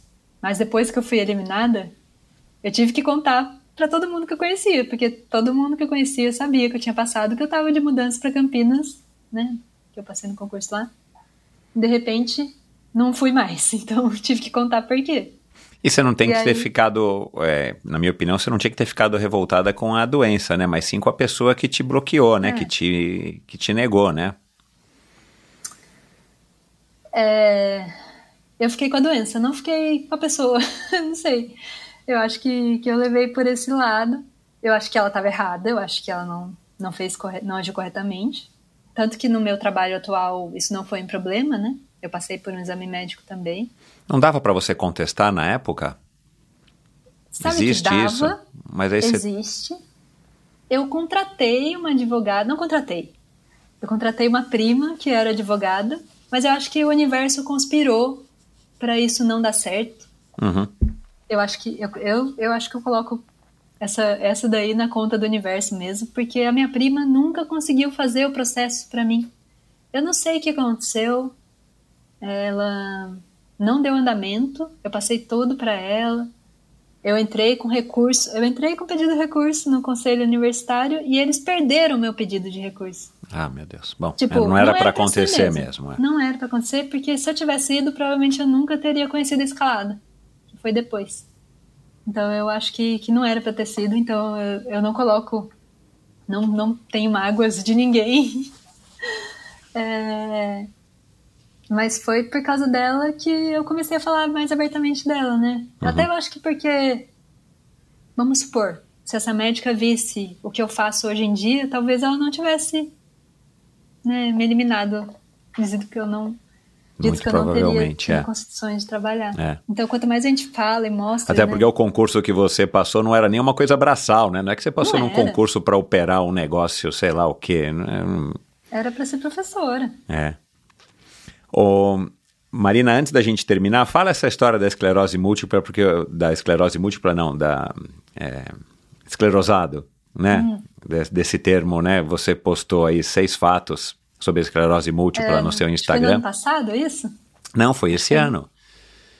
Não, foi ano Não, passado. acho que foi Bom, no ano passado. Esse ano quase não tive tempo de É, alimentar é, minhas é, redes é. sociais, coitada. Mas enfim, mas essa história da esclero, do, do esclerosado eu acho legal porque, de novo, né, são aquelas coisas que a gente acaba sendo acostumado né, a falar, a ouvir, né, é, e, e que acabam, às vezes, muitas vezes, é, ofendendo ou né, é, a gente usando pejorativamente um termo que não deveria, né? Igual é, é o seu mongoloide, né? Para as pessoas que, que a gente fala que estão gagal, que não entendem o que você fala e tal, né? E eu queria que você falasse, cara, porque eu achei tão interessante, eu nunca tinha parado para pensar nisso, mas ó, desde que eu li o teu post, já tá na minha cabeça, eu não vou falar mais.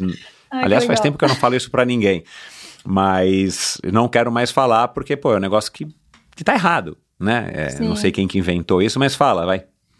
É, então, tem várias expressões que a gente usa que são capacitistas, né? Ou que, de alguma maneira, são discriminatórias em relação a pessoas com deficiência. né? E- Uhum. E, no caso, a, a expressão mais comum, que tem a ver com a esclerose múltipla, que a gente usa, é falar esclerosado, que quer dizer uma pessoa que está com alguma algum comprometimento intelectual nas, sua- nas suas funções cognitivas aí, né? É, e isso não, é certo porque né, associa a palavra esclerose a esclerosado, ou seja, né, um, algum comprometimento cognitivo no sentido negativo. Exato, é.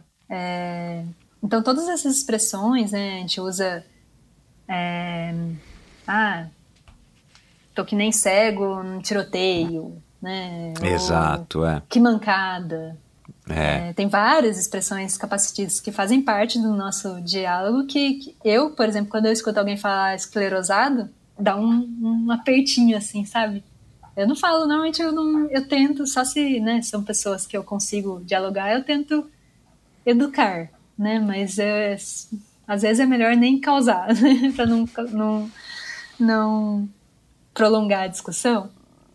Mas é, são expressões que a gente não deve utilizar, que, né, assim como outras expressões discriminatórias, é, acabam é, atingindo as pessoas que são alvo, que são desse grupo, né? Às vezes nem Uhum. são alvo desses comentários, mas de forma negativa, né? Então a gente não deve é, usar essas expressões, não. Porque isso também acaba fortalecendo o preconceito, né? Exato, não, e assim, tá errado, né? A gente tem que mudar a maneira como a gente fala, né? Eu não sei se você chegou a ser, a ver, ser impactada por um vídeo, acho que alguém, acho que até que foi um convidado que me mandou, eu não lembro agora, mas é de uma marca de açúcar, que eu também não vou lembrar agora o nome, é, é, mas que fala né, de algumas coisas, algumas expressões de, de acho que de doces, da culinária, né, de Maria Mole, de teta de nega, de não sei o quê, e, e, e eu, a propaganda mostra as crianças é, experimentando doce, gostando, e aí o, o cara da propaganda fala, né, uma voz oculta, fala, "Você sabe qual é o nome disso? É, a criança não sabe e ela fala, dá um nome para esse doce. E ela fala um nome X, né? Ah, chocolate gostoso, não sei o que, fofinho. E aí os adultos entram e, e ficam com vergonha de, de prestarem atenção de que o nome é Maria Mole, né? Coitada da Maria, né? Que, por que, que a Maria é mole, né? De onde que vem esse nome? Então são coisas que a gente muitas vezes taxa de, de que a coisa está ficando politicamente correto, está chato.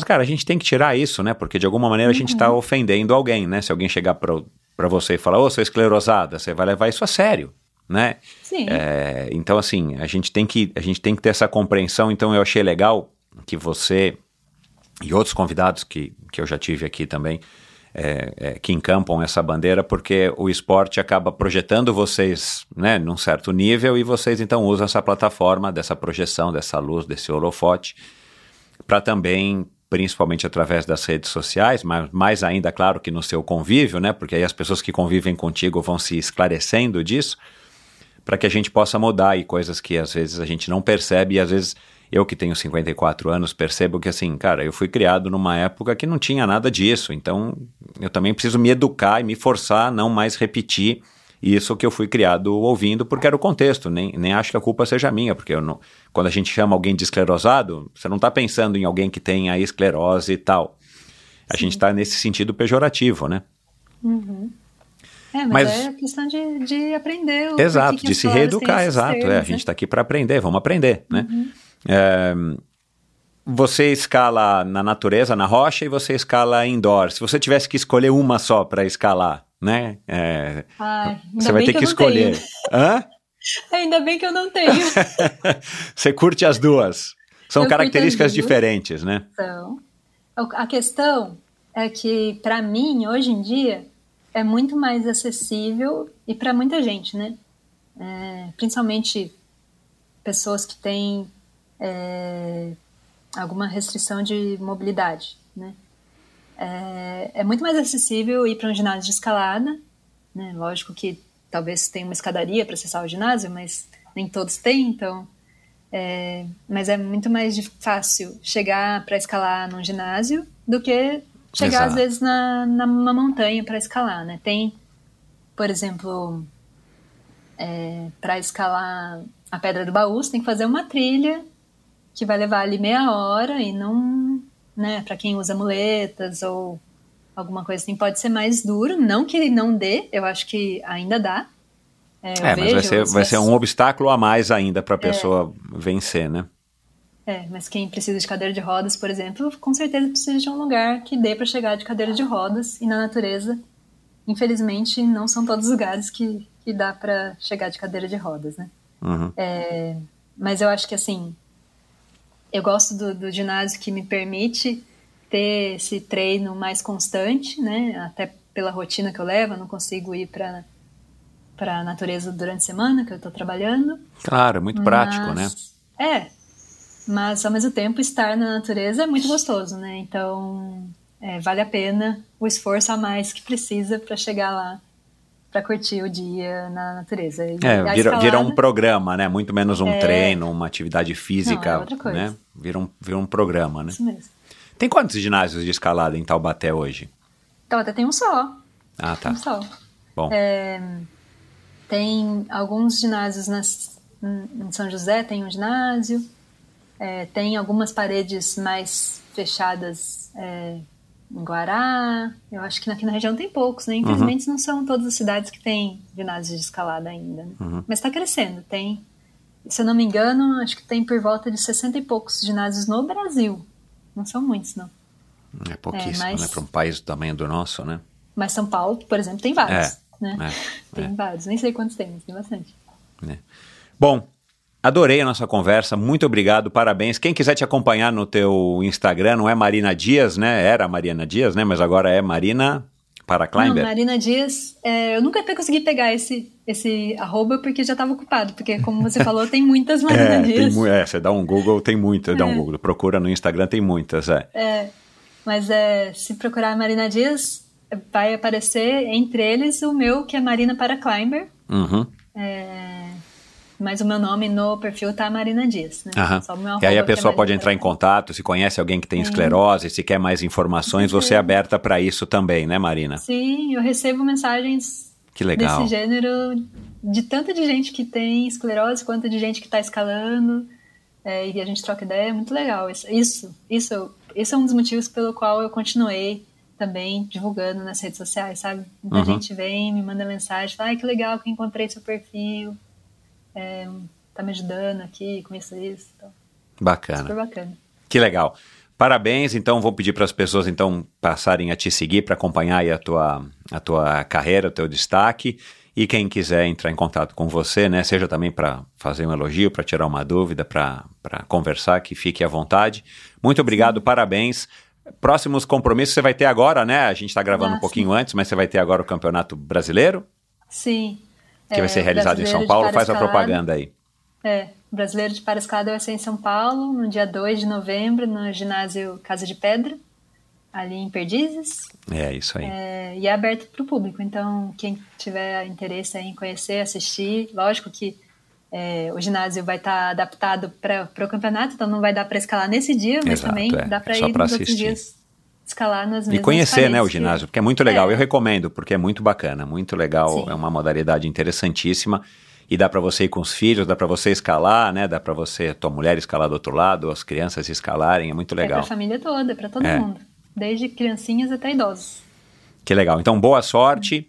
E eu vou aqui seguir te acompanhando e torcendo para que você conquiste cada vez mais títulos e, e, e, através dos títulos você se realize, mas que principalmente você é, coloque em evidência a, as não limitações que você consegue atingir é, levando uma vida saudável e, e, e, principalmente com essa tua atitude positiva que é muito bacana. Dá para ver o sorriso no teu rosto quando você fala da escalada Então isso acho que diz tudo para quem estiver assistindo a gente no YouTube. Vale a pena assistir para ver o sorriso da Marina quando ela fala de escalada. Isso é muito legal. Que bom que você encontrou a escalada. Então, saúde para você e muito obrigado por esses momentos muito legais que você me proporcionou aqui hoje, Marina. Ah, eu que agradeço, Michel. Muito obrigada, muito bacana aí participar do Wonderful. Que bom. Obrigado. Saúde para todos nós.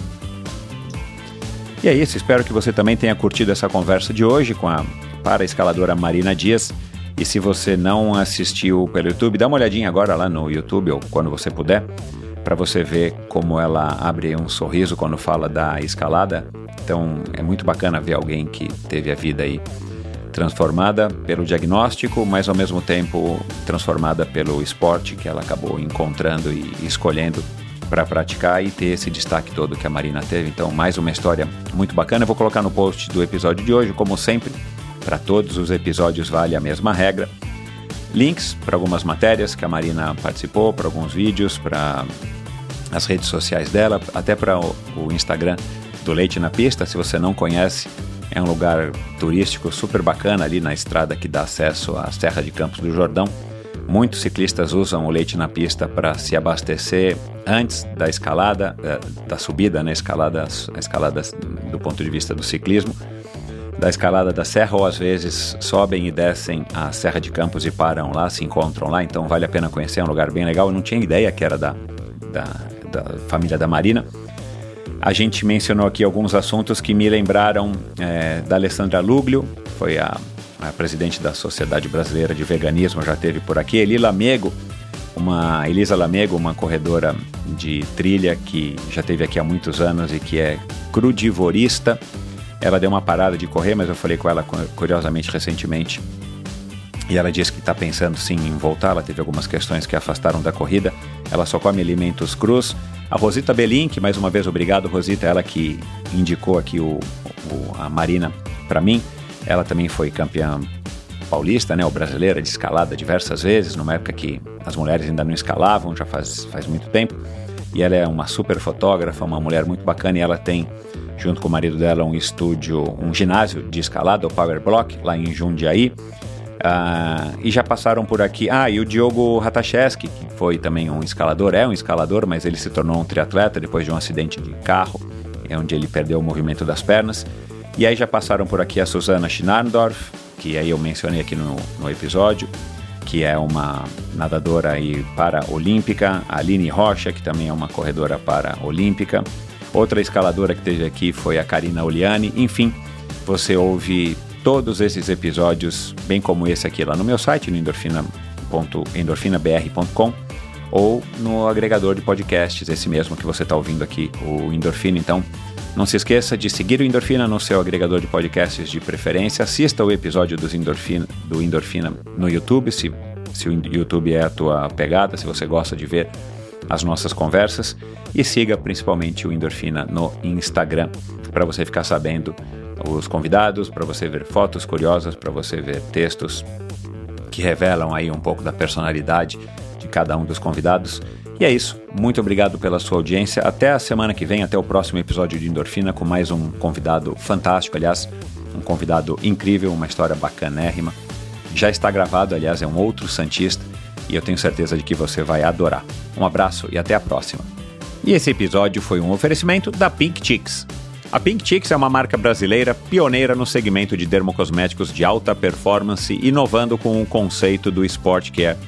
Reconhecida por grande expertise em proteção solar devido aos altos fatores de proteção UVA e UVB, a Pink Chicks possui uma linha completa para proteção facial, corporal e capilar, com produtos de alta qualidade e alta resistência à água e ao suor. A linha também conta com produtos que minimizam os atritos causados durante a prática de modalidades, como a corrida e o ciclismo, por exemplo, que foram desenvolvidos especialmente para você. Estou falando do Redless, disponível nas versões spray, bastão e creme, que se adequam perfeitamente às suas necessidades. Além dos protetores solares, outro produto muito legal é o Livin Anti-Choque, que é um fluido capilar com proteção solar que cria uma película protetora nos fios, sendo ideal para ser usado antes e depois da prática esportiva e evita o famoso ninho de nós no cabelo. Esse, no caso, não é para mim, mas as mulheres que usam adoram. Além da inovação com o conceito do Sport Care, O diferencial da Pink está na união da proteção de alta performance, beleza, multifuncionalidade e que ainda conta com uma linha completa de maquiagem com proteção solar e resistência à água e ao suor. Os produtos são altamente indicados para qualquer tipo de movimento, possuem fórmulas veganas, sem parabenos, são fáceis de utilizar, proporcionam uma sensação muito agradável na pele e são seguros para serem utilizados em crianças já a partir dos dois anos de idade. Faça sua compra agora mesmo no site da Pink Chicks. Eu vou dizer aqui qual é, é pinkchicks.com.br. Aí coloca uma barra, coloca endorfina, faça, faça suas compras, encha lá o seu carrinho, coloca um Livin, coloca o Redless, coloca um protetor solar bacana, o Pink Stick, que é o líder aí de vendas da, da Pink Chicks. Digite o cupom antes de fazer o pagamento. Digite o cupom, o código no cupom, no campo de cupom. Endorfina Pink, tudo junto. Endorfina Pink, tudo junto, para você ganhar um desconto em comemoração a essa parceria entre a Pink Chicks e o Endorfina Podcast. E visite Pink Chicks Brasil no Instagram para você ficar por dentro de todas as dicas de como utilizar os produtos, os lançamentos, e você vai ver aí que não, não é o Michel quem está falando, são várias outras, não é apenas o Michel que está falando, são várias outras pessoas, inclusive muitas, muitas convidadas que já passaram aqui pelo Endorfina. Então vai lá, Pink Chicks Brasil no Instagram, siga e pegue aí várias dicas e conheça um pouquinho mais sobre essa marca aí que é totalmente brasileira, inclusive foi criada por atletas. E se você não conhece a história, vai lá e ouça o episódio com a Gisele Violim, minha amiga, parceira aí de empreendedorismo e que é uma das fundadoras da Pink Chicks. Obrigado por ouvir esse episódio do Endorfina. Acesse o endorfinabr.com, vá no post do episódio de hoje para conhecer um pouco mais sobre o meu convidado e alguns assuntos abordados em nossa conversa. Lá você ainda encontra todos os episódios do Endorfina. Siga o Endorfina BR no Instagram e confira imagens inéditas e inusitadas dos meus convidados. Participe enviando comentários e sugestões. Se você curtiu, colabore assinando Endorfina no seu agregador de podcasts preferido e compartilhando com seus amigos.